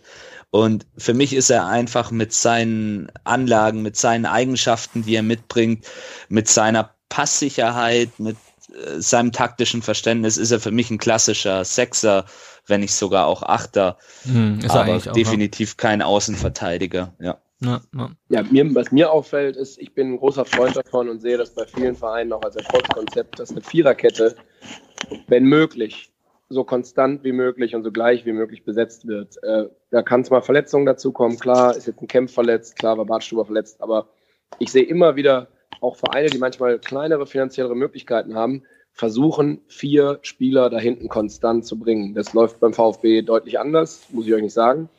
Ähm, und dann auch noch Spezialisten zu haben. Also hinten rechts, hinten links ist für mich einer der im modernen Fußball ist diese Rolle so dermaßen äh, wichtig, diese Positionen, wenn man die so spielen kann, wie man heute die ähm, linken, also linken und rechten Außenverteidiger spielen sollte, ähm, dass ich da schon eine Schwachstelle beim VfB sehe, das mal so zu besetzen. Mal so. Ich meine, Stenzel ist eine Konstante, der spielt da hinten.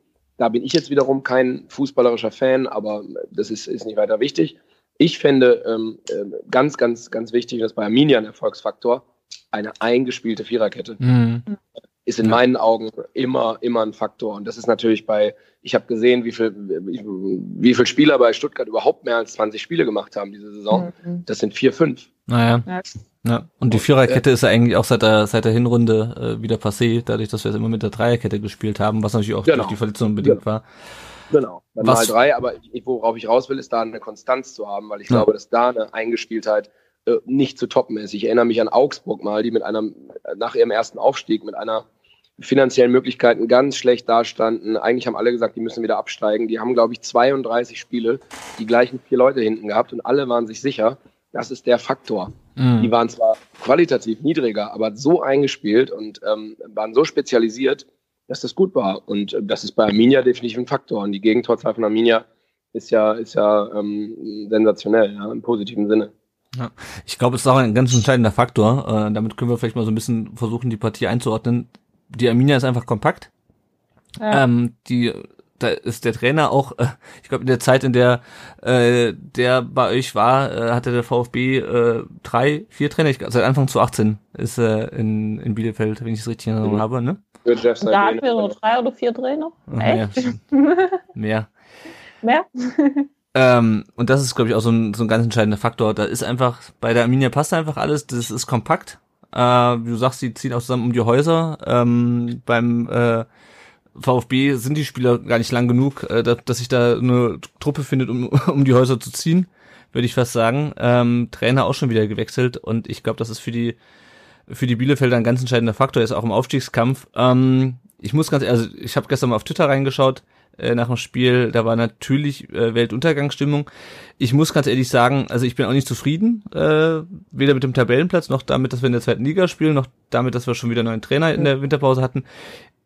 Ich sehe aber jetzt bei diesem Spiel nicht den Anlass, gleich äh, den, den, das Saisonende auszurufen. Also ich weiß nicht, wie, wie, wie seid ihr, wie zufrieden seid ihr mit dem Ergebnis? Also ich muss Wie, ehrlich, wie ist die Laune ich jetzt? muss ehrlich sagen, dass, dass ich nach dem Spiel gegen Fürth, das ja überhaupt gar nicht lief, das wohl richtig, richtig, richtig scheiße war, auf gut Deutsch gesagt, nicht damit gerechnet habe, dass sie ähm, überhaupt gegen Bielefeld ein Tor schießen. Und ähm, äh, da geschweige denn damit gerechnet gehabt habe, dass wir da überhaupt einen Punkt holen. Also äh, für mich war eigentlich so die Angst, dass Bielefeld uns aus dem Stadion schießt. Hm. Nach, also nach dem Viertspiel. Dementsprechend fand ich es jetzt eigentlich ganz okay. Sie haben sich gerappelt. Ähm, was mir halt immer noch fehlt, ist das, was ich äh, vorhin schon erwähnt habe bezüglich ähm, äh, Körperlichkeit und bezüglich äh, Zweikampfhärte. Und ähm, da ist ja auch die höhere Frage dazu da bezüglich Ungenau Ungenauigkeit in der Pässe und bezüglich Ballannahme, was für mich immer noch ein Problem ist. Und halt auch ähm, der konsequente Abschluss vom Tor. Also, sorry, diese eine Chance, wo die da zu dritt vorne drin rumstochen und keiner Hm. macht, solche muss halt einfach machen und Ja. dann quinst das Spiel halt auch. Das ist so das, was mir noch ein bisschen Sorge bereitet und wo ich mir halt einfach echt wünschen würde, dass man da noch irgendwie eine Entwicklung erkennen würde, die mir im Moment noch fehlt. Ähm, ja, so. Ja. Ähm, ja, wir können vielleicht mal generell zur Lage aktuell in der Tabelle und zu den nächsten Spielen überleiten. Ähm, Ja. Beziehungsweise wir haben noch eine Hörerfrage von den Superheroes, die haben wir quasi schon beantwortet. Die schreiben, die Ungenauigkeit der Spieler im Pass und der Ballern Ballername ist ein Problem. Wie seht ihr das? Äh, dem können wir, glaube ich, zustimmen. Ähm, Wir hatten noch relativ viele Kommentare auf, auf Twitter, ähm, die wir aber quasi auch schon und, und Facebook. Ähm, ich weiß nicht, ob wir die noch alle durchgehen wollen. Äh, ich kann so mal kurz vorlesen. Wenn euch was dazu einfällt, könnt ihr einfach kurz reinkrätschen. Der äh, Ed Calibar schreibt, die Auswechslung von Gomez wird als Fehler gesehen und er wird vielleicht im Sommer aufhören. Wenn also ein alter Stürmer, der bei einem eventuellen Ausstieg nicht mehr da ist, unser wichtigster Spiel ist, haben wir in der ersten Liga nichts zu suchen. Außerdem müssen wir unsere Kaderplanung dann auch mal hinterfragen. Erwarten wir von Spielern einen so großen Qualitätssprung, um dann mit Mainz, Augsburg und hoffentlich Bremen mithalten zu können. Ich habe bei, bei so Sachen immer so ein bisschen das Problem, ähm, natürlich werden wir nicht mit dieser Mannschaft, die wir jetzt haben, in der ersten Liga spielen. Also das Nee, ist irgendwie klar für Also mich. das- Ja, man muss halt erstmal reinkommen, ne? Ja. Ja. Bin ich, äh, das ist jetzt Und- wieder so und- von, jetzt- ich, ich sage jetzt mal von außen betrachtet, als kritischer Beobachter, äh, man muss halt da, da, da reinkommen. Und wenn ich mir jetzt angucke, in Wiesbaden, in Kiel, gegen Hamburg, in Dresden, das ist natürlich so, jede Aufgabe für sich ist genau das, was ich eben gesagt habe. Ich hoffe, dass die dass die von der Birne das jetzt alle umgesetzt kriegen. Mhm. Ähm, in, in, dieses, in dieses äh, Fernduell mit Hamburg. Ähm, jetzt sind wir mal als Bielefelder optimistisch. Ähm, Fernduell um Platz zwei und drei. Ähm, das halt, das halt durchzustehen, ja, wenn man dann, in, in, ihr wisst genau, was anfangen wird. Es wird das Punktezählen anfangen. Ja. Der Druck wird größer. Es wird, die Fragen kommen auf, was macht ihr, wenn er nicht aufsteigt? Könnt ihr den Spieler halten? Könnt ihr nicht halten? Natürlich müssen Misslintat ähm, ähm, und, und der Trainer jetzt eine Mannschaft basteln für die neue Saison. Natürlich müssen die äh, an verschiedenen Positionen, ähm, ich nehme an, dass Gomez ähm, aufgrund, äh, zumindest nicht zu gleichen Bedingungen, äh, äh, weiter beim VfB spielen wird. Ähm, aber natürlich äh, geht es erstmal jetzt darum, diesen Schritt überhaupt zu schaffen, sonst ist das alles, alles für die Katz gewesen. Und wenn ich das sehe, ähm, wer sind jetzt die richtigen elf, um in Wiesbaden zu gewinnen, um in Karlsruhe Mhm. zu gewinnen? Dresden hat gerade, natürlich könnte man sagen, hey, die sind Tabellenletzter, nix da, aber in den letzten zwei Wochen siegen die plötzlich wieder, ähm, kriegen vielleicht noch so ein, so, eine, so, ein, so ein bisschen Hoffnung. Super schwer. In Kiel auf dem Matschacker da, da bringt es dir halt auch nichts, dass du da, dass du da den 45 Millionen Euro Kader zusammen hast, sondern du musst irgendwie eine Truppe, äh, ähm, muss Materazzo finden, wo er sagt, yo, die äh, überstehen da eine Schlacht nach der anderen und das werden ein paar Schlachten. Ja, Mhm. ja. Ja, und die haben halt noch nicht gefunden, gefühlt, gell. Ja. Der ähm, Ed Texman, ich mach mal kurz weiter, ähm, das schreibt, wenn man hört, wenn man gehört hat, wie die Fans der Arminia und damit auch der, der Lenny äh, noch lange nach Spielschluss gesungen und gefeiert haben, dann war wirklich dem letzten klar, wer heute der gefühlte Sieger der Partie war. Schönes Tor von Gomez, der 1 zu 1 Ausgleich absolut unnötig. Ähm, alle Wechsel von Matarazzo sind verpufft, schreibt er weiter. Nicht einer hat wirklich äh, gezündet, fand die Arminia nicht zwingend besser, aber den Punkt haben sie sich richtig verdient. Für den VfB heißt es jetzt nur noch den Abstand auf den HSV zu halten. Ähm, der Ed Dave Reis schreibt, da auf Foul zu spielen ist dumm. Wir haben eigentlich schon Tore für weniger zurückgepfiffen bekommen, allerdings nach vorne einfach viel zu wenig. Richtig. Äh, hm? Richtig. Der äh, Ed Campino 33 schreibt, die Auswechslung vom Trainer versteht auch keiner. Warum nimmt man den 58. Da hat er einen kleinen Zahlendreher drin, glaube ich, oder äh, liegt nicht ganz richtig mit der Minu äh, Minute einen Stürmer für einen Verteidiger raus, muss man da schon was das Ergebnis verwalten. Haben wir drüber gesprochen, der Oliver Blau schreibt viel zu wenig, laufen Fehlpässe, was trainieren die die Woche über? Über die Fehlpässe haben wir auch schon gesprochen und der Erik hat auch nochmal aufgegriffen, nach der Auswechslung von Gomez stimmte nichts mehr. Und dann hat sich der Jörn ähm, auf, der, auf Instagram relativ häufig kommentiert geschrieben, er heißt Jörn, weil äh, sein Handle heißt irgendwie Joe R-N-I-E-E. Äh, also Jörni. Jörni, genau, 1893, äh, schreibt, euer Podcast ist übrigens richtig gut, auch wenn ich nicht immer eurer Meinung bin. Danke für das Lob. Macht weiter so. Zum Spiel, ich fand, dass unser Spieler vor, unsere Spieler, vor allem Dida und Orel, sich durch eine sehr harte Gang hat, schnell den Schneid haben abkaufen lassen. Das hatten wir ja auch schon. Für mich war das aus VfB-Sicht nicht gelb, sondern glatt rot gegen Dida, wie unser Mittelfeld. Ließ die Kreativität vermissen. Bielefeld hat dann ihre Stärken ausgespielt. Trotzdem bin ich guter Dinge, dass es mit dem Aufstieg klappt. Grüße an Lennart Ed Brinkhoff, bester Mann beim SWR. Also, Oh, Äh, schönen Gruß zurück, vielen Dank. Genau, und äh, dann gucken wir doch mal gerade jetzt auf die, auf die Tabelle. Ähm, VfB hat jetzt 45 Punkte, ähm, steht damit äh, immer noch sechs Punkte hinter der Arminia, die 51 Punkte hat und wer der Tabellenführer ist. Äh, einen Punkt vor dem HSV, der hat 44 Punkte, der hat am Wochenende jetzt gegen Regensburg äh, gewonnen, wobei Regensburg da auch gut und gerne noch ein Tor äh, hätte bekommen können. Ähm, genau, auf Heidenheim haben wir vier Punkte Vorsprung jetzt. Ähm, die haben 3 zu 1 gegen KSC gewonnen. Das war nämlich genau die Situation eingetreten, die der Danny letzte Woche, der Fürth-Fan, äh, vorausgesagt hat, nämlich, dass alle gewinnen äh, übers Wochenende und wir dann am Montag den Druck haben. Ähm, ja, wie seht ihr es? Ähm, ist die, ist die Zweitligameisterschaft für den VfB schon futsch? Also, Frage richtig ist vor allem an äh, Jenny und Yannick, weil äh, ich habe so ein bisschen das Gefühl, ich glaube, dass äh, die Arminia, und das wird wahrscheinlich der äh, der Lenny als als Betroffener äh, anders sehen, ähm, äh, als klassischer Fußballpessimist vielleicht. Äh, ich habe nicht das Gefühl, dass wir die noch einholen können. Ich auch nicht. Nö. Kann man schon Glückwünsche nach Ostwestfalen richten. Hm. Bitte nicht zu Definitiv. früh freuen, ja, den Druck hier nicht zu früh zu groß werden. Ein paar Psychospielchen müssen Ja, auch ja, sein. Also in Hamburg jetzt noch. Dann ohne Zuschauer gegen Osnabrück, das sind alles so Katastrophen noch, die uns zukommen. Aber Ja. äh, ich hoffe, ihr habt recht. Ja, Ich denke, also, wenn wir vielleicht gerade beim Thema ohne Zuschauer sind, ähm, Corona, Thema, Genau. das uns das alle beschäftigt, können wir vielleicht jetzt hier mal schon mal überleiten, oder? ja, auf jeden Fall, da können wir auf jeden Fall ähm, schon mal drüber sprechen. Ähm, ja, das war ja das ganze, äh, die ganze Vorgeschichte auch zu dem Spiel. Wir haben uns jetzt nur um Sportliche gekümmert. Ja. Ähm, es stand ja erst relativ spät am Montagnachmittag fest, überhaupt, dass Zuschauer zugelassen sind zu dem Spiel. Und auch dann ja. die Begründung, die dann VfB, Ministerium und Stadt gegeben haben, die war ja nicht wirklich, basiert ja nicht wirklich auf irgendeiner Einschätzung der, der Risiken oder sonst irgendwas, sondern war ja im Grunde nur ein Zugeständnis äh, dessen, dass man äh, eigentlich zu lange gewartet hat mit einer Entscheidung und dann ähm, das Spiel einfach hat äh, ganz normal durchführen lassen weil äh, quasi alles schon in Bewegung gesetzt war und die Bielefelder schon angereist waren und man ja auch schon am Spielort selber alles vorbereitet hatte. Ja.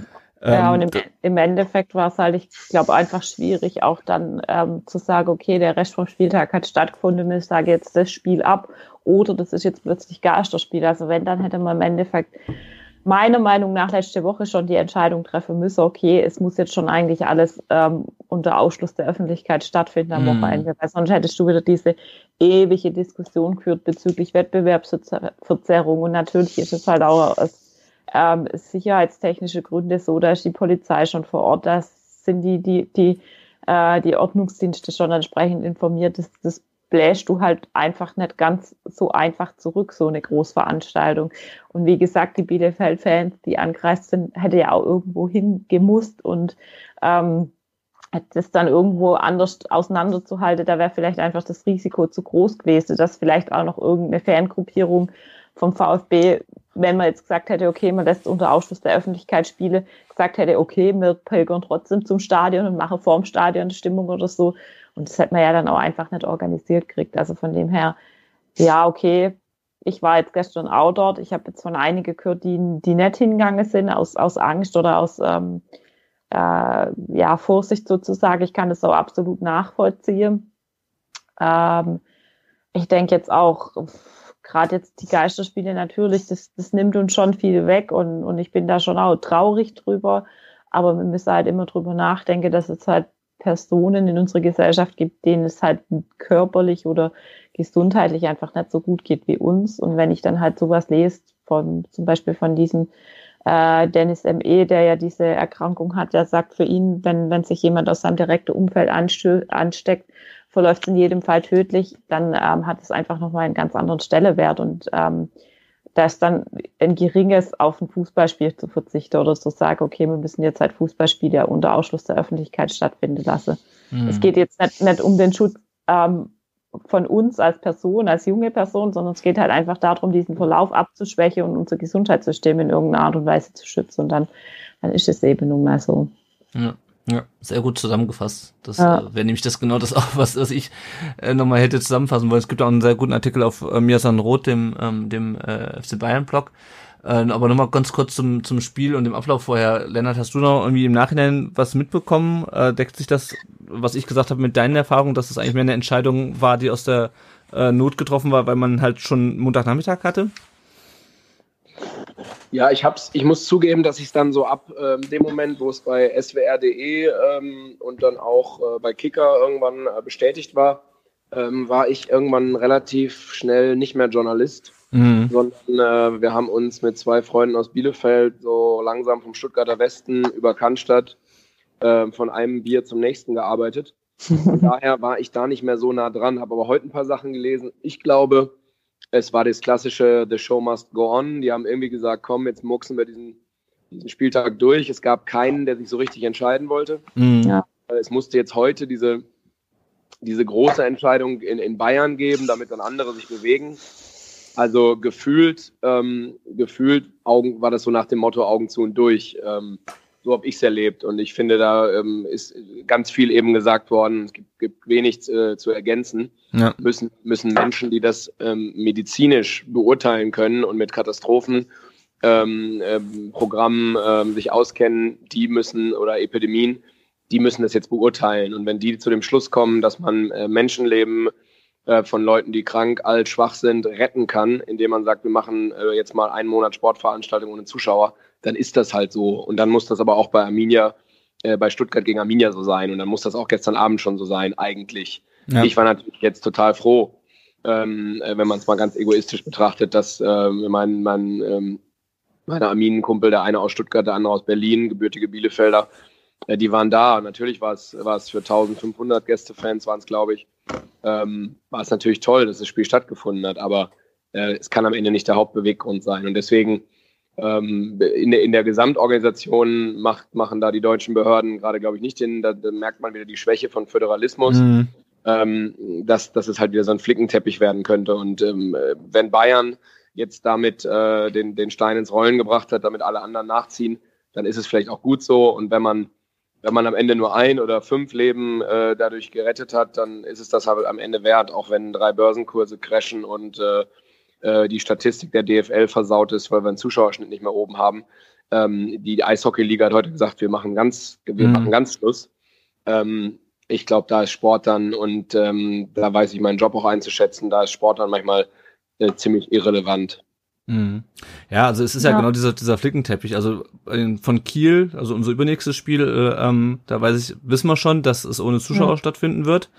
Ähm, das Spiel am Sonntag in Wiesbaden, äh, Hessen hat, also das war so zumindest mein Stand, bevor wir aufgenommen haben, äh, Hessen hat sich dazu noch nicht geäußert, beziehungsweise die, die Stadt Wiesbaden. Das findet statt jetzt mit Fußball, äh, mit Zuschauern statt. Ich bin ja geografisch sehr nah in Wiesbaden. Hatte auch überlegt hinzufahren, bin jetzt ehrlich gesagt auch unsicher, ähm, weil es es muss einem halt erstmal bewusst werden, es geht nicht um einen selber und die eigene Gesundheit, sondern darum, dass man es halt weitertragen könnte und Leute anstecken könnte, die halt ja. mit dem Virus nicht klarkommen. Und ähm, ja, also schwierige, schwierige ähm, Gemengelage. Ähm, und ich bin gespannt, wie das weitergeht. Ähm, weil wenn man sieht, dass komplett Italien jetzt abgeriegelt ist, ähm, dass äh, der Jens 1893 hat das heute getwittert, irgendwie der, der AC Milan so und so viel Geld für die Katastrophenhilfe äh, sponsort und äh, Atal oder und Atalanta Bergamo auch und ähm, in Deutschland geht das große Geheule los wegen der Einnahmeausfälle. Ja, schwieriges schwieriges Thema. Also ich, ähm, ja, ich denke, da, da sind wir halt auch einfach echt zu weit weg vom Fußballerischen, wenn wir da jetzt tiefer gehen drüber diskutieren ja, wollen. Ja. Im Endeffekt geht es halt auch wieder darum, um dieses Thema, dass jetzt im Endeffekt der Industrie irgendwelche Finanzspritze zugesichert werden, aber ähm, im Gesundheitssystem, wo es jetzt eigentlich dringend notwendig wäre und wo du jetzt vielleicht mal die Möglichkeit hättest, durch so eine Krisensituation ähm, hinsichtlich der Profitorientierung zu intervenieren, ähm, da wird halt einfach jetzt wieder nichts getan. Das ist halt auch so was, was, was mich persönlich gerade wahnsinnig stört. Ja, ja. Aber wie gesagt, ähm, das wird jetzt an der Stelle wahrscheinlich auch zu weit führen. Ja, ja. ich meine, es gibt, äh, wenn ich von unserer Planung für Sonntag mal berichten äh, kann, noch kurz, äh, es gibt halt auch andere Sportler, die das noch ganz anders trifft. Ich meine, die Fußballer fallen weich, wie wir alle wissen. Mhm. Ähm, wir haben das Beispiel Elisabeth Seitz, äh, unsere beste deutsche Turnerin seit ungefähr äh, einem Jahrzehnt. Die wird wahrscheinlich am Sonntag vorbeikommen für diese Sportarten, die nicht viel Geld verdienen, die viel mehr trainieren, die nur auf eins hinarbeiten, nämlich Olympische Spiele, ähm, für die ist es brutal hart. Es gibt Frank Stäbler, den Ringer, der will seine Karriere beenden mit dem Olympiasieg im Sommer. Mhm. Ähm, es gibt ein paar Schwimmer, die kleines Geld verdienen und sich freuen, dass sie sich überhaupt qualifiziert haben.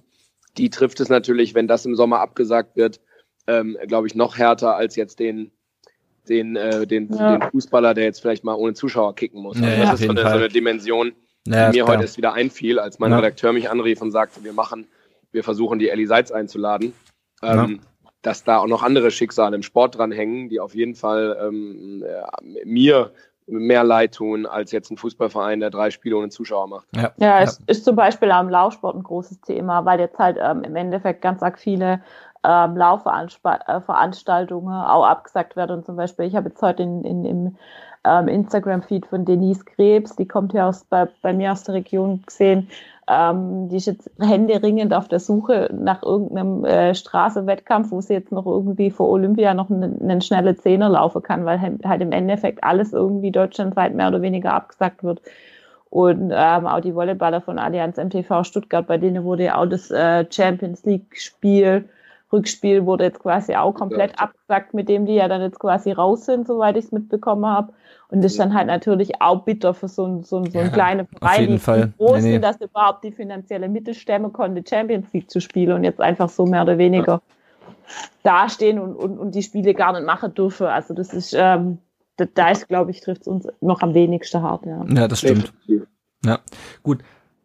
Definitiv ein wichtiger Perspektivwechsel nochmal kurz zurück noch zum Thema äh, des, des Podcasts, äh, nämlich dann halt doch Fußball.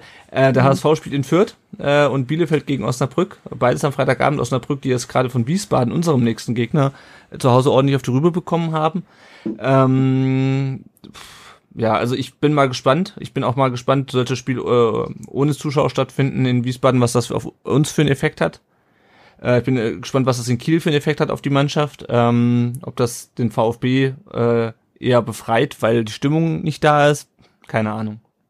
Hm. Ich mache ja, wie ihr gesehen habt, bei Twitter habe ich ja vor ein paar Wochen mit aus Spaß mal mit angefangen, diese äh, Spieltagsfazit-Grafik äh, äh, da immer, wie viel, ob jetzt äh, Arminia, Hamburg oder Stuttgart geliefert haben oder nicht.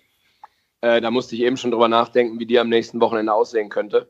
Mhm. Und jetzt mal ehrlich zu euch, also bei der Ansetzung des nächsten Spieltags habe ich die große Hoffnung, jetzt rede ich rein aus Bielefelder Fansicht, habe ich die große Hoffnung, dass ich da bei Arminia den grünen Haken setzen kann und bei Stuttgart und Hamburg äh, eventuell die Schnecke. Mhm.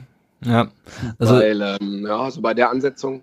Ja, ja, also Wiesbaden musst du eigentlich schlagen. Auf der anderen Seite ähm, weißt du halt auch nicht, wie die plötzlich äh, sechs Tore schießen. Also ja, ist Wundertüte. Wiesbaden ist eine Wundertüte. Die hätte ich als ganz klaren Tabellen 18. Ja. vor der Saison eingeschätzt. Bin sehr nah dran an der dritten Liga. Äh, Kenne auch Rüdiger Rehm und seinen Stil ähm, und den Kader, den Wien Wiesbaden zusammen hat, ist, ist, ist, ehrt sie wirklich, dass sie aufgestiegen sind, aber ich hätte gedacht, die werden mit Abstand äh, 18. und haben jetzt tatsächlich noch eine realistische Chance auf den Klassenerhalt und äh, können jetzt plötzlich auch noch Tore schießen, haben mit Scheffler, mhm. äh, der im Spiel den VfB-Fans ja äh, durchaus ja. bekannt ist, äh, haben auch noch einen überdurchschnittlichen Stürmer dabei, also ähm, lass sie unentschieden spielen und Hamburg, äh, äh, das wird ein Gast von eurer letzten Woche freuen, in Fürth verlieren. Ja. Na, was, würde was, ich, mit einem was, ich, was ich auch nicht für, für unrealistisch halte, weil Fürth ist halt echt auch nicht schlecht. Also die haben ja gegen uns schon sehr gut gespielt. Ja. Ich hatte Fürth in der Winterpause eigentlich als das Team auf dem Schirm, äh, die als die der die, die das viertbeste Team sind, die quasi noch Arminia, äh, Stuttgart und HSV ärgern können, aber die haben dann irgendwie eine Schwächephase gehabt. Mhm. Ähm, aber ich finde die, finde die fußballerisch ganz spannend. Ja. Gute ja, ja, ja. Gut, dann, okay. ähm, weil wir echt schon lange dabei sind, nochmal ein paar andere Themen rund um Brustring und dann kurz der Blick auf unsere, ähm, äh, unsere Nachwuchs- und Leihspieler. Kurz noch zu äh, den neuen Anstoßzeiten, die es ab 2021 geben wird. Es wird dann keine Montagsspiele mehr geben. Äh, dafür in der ersten Liga halt die Spiele sonntags um 19.30 Uhr, diese Ausweichspiele quasi, also das sind, glaube ich, zehn Spiele in der Saison. Äh, und in der zweiten Liga, das äh, Montagsspiel wurde auf den Samstag um 20.30 Uhr, also nach dem Bundesliga-Topspiel gelegt. Ähm, dann stand noch im Raum ähm, eine feste Verpflichtung von Kobel. Die äh, Kaufoption würde dabei circa 5 Millionen Euro liegen. Hängt natürlich auch ein bisschen davon, ob der VfB aufsteigt oder nicht. Ähm, kurze, kurze Umfrage, würdet ihr den, äh, würdet ihr Kobel behalten wollen für, für 5 Millionen? Janik? Safe, klar. Ja, ja, ja. definitiv. Ja. Lenny, was meinst so du? Safe. Ja. Nehmen. Also, jetzt habe ich Jenny verstanden. Ja. Lenny oder Jenny? Ja, ich glaube, er hat Lenny gesagt. Ja, habe ich. Äh, ich. Ich würde ihn auch verpflichten. Ich, ich glaube, dass der noch viel Luft nach oben hat. Äh, verfolgt ihn schon relativ lang, ähm, schon als er bei, bei Hoffenheim in der Jugend war. Aber für den Preis, wenn man aktuell so die Marktlage bei Teutern verfolgt, war auf jeden Fall ja, machen. Super. Gut, dann gucken wir kurz auf Nachwuchs. Der VfB 2 hat am Wochenende 0 zu 0 gegen Willingen gespielt, den Tabellen 7. Sie sind es nach 21 Spielen äh, Tabellenerster immer noch. Die Kickers haben nämlich in Sandhausen äh, zwei beim äh, Tabellenletzten also verloren. Tabellenletzten mit neun Punkten, das ist ja auch Wahnsinn. Ne? Ja, ja. Äh, und äh, Göppingen hat zwar gewonnen, aber der VfB hat jetzt vier Punkte Vorsprung auf die. Äh, am Sonntag spielt äh, der VfB in Rielasingen-Aalen mhm. ähm, beim Tabellenelften, Sonntag 15 Uhr auswärts. Die U19 hat äh, in München 1 zu 3 verloren. Ähm, beim alten und neuen Tabellenführer Hollerbach hat es 1-0 gemacht und dann ging das Spiel trotzdem noch in die Binsen. VfB ist jetzt nach ähm, 20 von 26 Spielen, also auch kurz vor Saisonende Zweiter, hat schon vier Punkte Rückstand auf die Bayern äh, und ein Spiel mehr gespielt. Also ich fürchte, es wird knapp mit der, mit der Meisterschaftsendrunde dieses Jahr. Äh, am Sonntag spielen sie jetzt äh, um 13 Uhr gegen Augsburg, die sind Tabellenneunter, sollte eigentlich äh, ein Sieg drin sein. Die U17 hat 2 zu 2 in Frankfurt gespielt beim Tabellensechsten. Bahiu und Paula haben die, die Tore gemacht für den, äh, für den VfB. Und die U17 ist nach 21 von 26 Spielen Tabellen vierte und auch da geht nichts mehr in Richtung Meisterschaftsendrunde. Am Sonntag spielen sie jetzt äh, zu Hause gegen Wien Wiesbaden um 14 Uhr. Die Leihspieler Erik Hottmann äh, bei Sonnenhof Groß Asbach hat beim 0 zu 2 bei, äh, bei Bayern 2 äh, nur auf der Bank gesessen. Ist übrigens Ja. mein Nachbar, wenn ich das kurz beitragen darf. Der Erik Hottmann. Jo. Ah ja, interessant. Sehr gut. ähm, ja, ich bin mal gespannt, äh, wie, der, wie das mit dem wird, wenn der nächste zurückkommt. Äh, oder ob er zurückkommt, weil die Saison äh, für, bei Groß Asbach ist, glaube ich, äh, ein bisschen äh, verschenkt. Ähm, Er hat mich, als er hier eingezogen ist, auf eine Bolognese eingeladen und muss sagen, das macht er sehr ordentlich. Bolognese. Ja. Gut.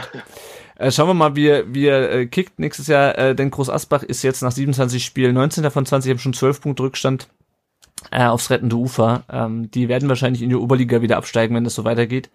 Ist dann die Frage, ob er bei dort aufgehoben besser ist oder bei unserer zweiten, die hoffentlich wieder in die, äh, nicht in die Oberliga, Regionalliga steigt ab. Regionalliga, ja. Genau, es ist halt die Frage, ob er dann in Groß Asbach besser aufgehoben ist oder bei unserer zweiten, die vielleicht hoffentlich aufsteigt. Schauen wir mal.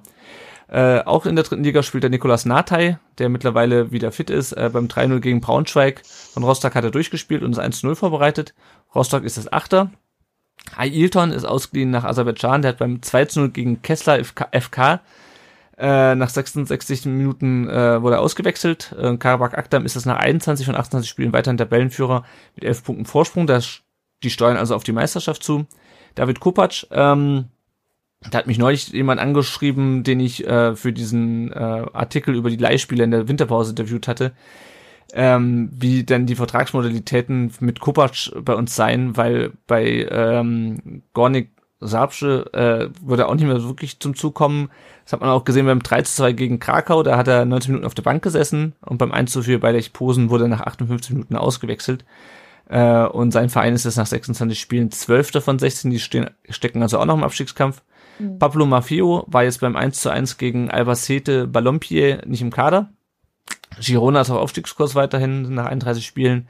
Sind sie Fünfter von 22 äh, und kurzer Blick noch in die Bundesliga nach Düsseldorf. Erik Tommy hat äh, beim äh, Pokal aus der Fortuna in Saarbrücken 73 Minuten gespielt, wurde dann ausgewechselt und beim 1 zu 1 gegen Mainz hat er durchgespielt und die Fortuna ist weiter auf dem Relegationsplatz nach 25 Spielen in der Bundesliga und damit auch ein möglicher Gegner für uns. Ja.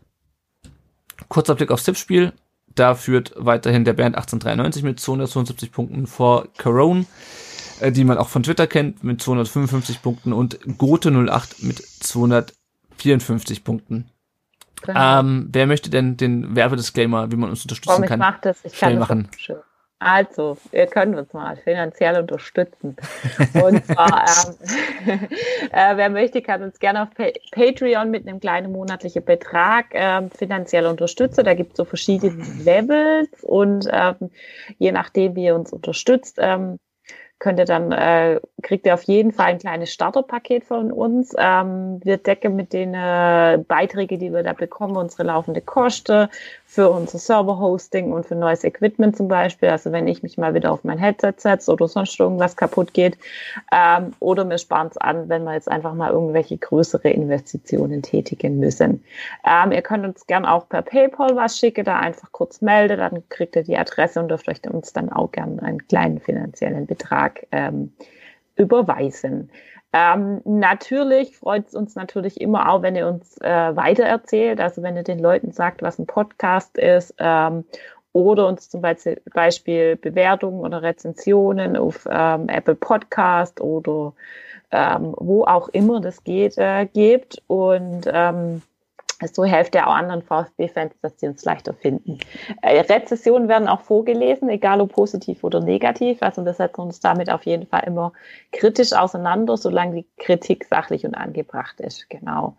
Ähm, ansonsten die meisten kennen unsere Kanäle, Blog, Facebook, Twitter, Instagram, Spotify und YouTube. Da findet ihr uns unter verschiedenen Kürzeln des Namen rund um den Brustring, ähm, die wir euch aber dann auch alle gerne in der Infobox verlinken.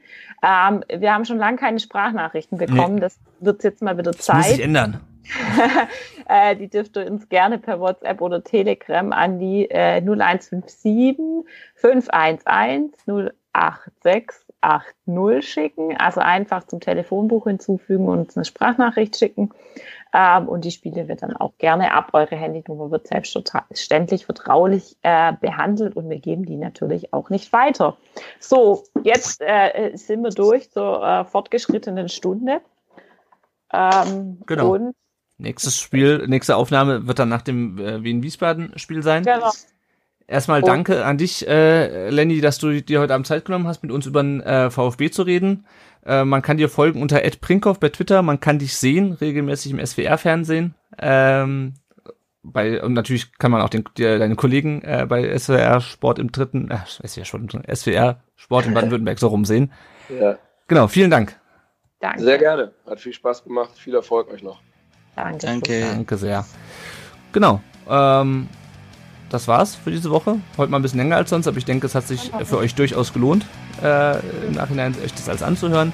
Vielen Dank fürs Zuhören und bis nächste Woche. Wiedersehen. Tschüss. Ciao.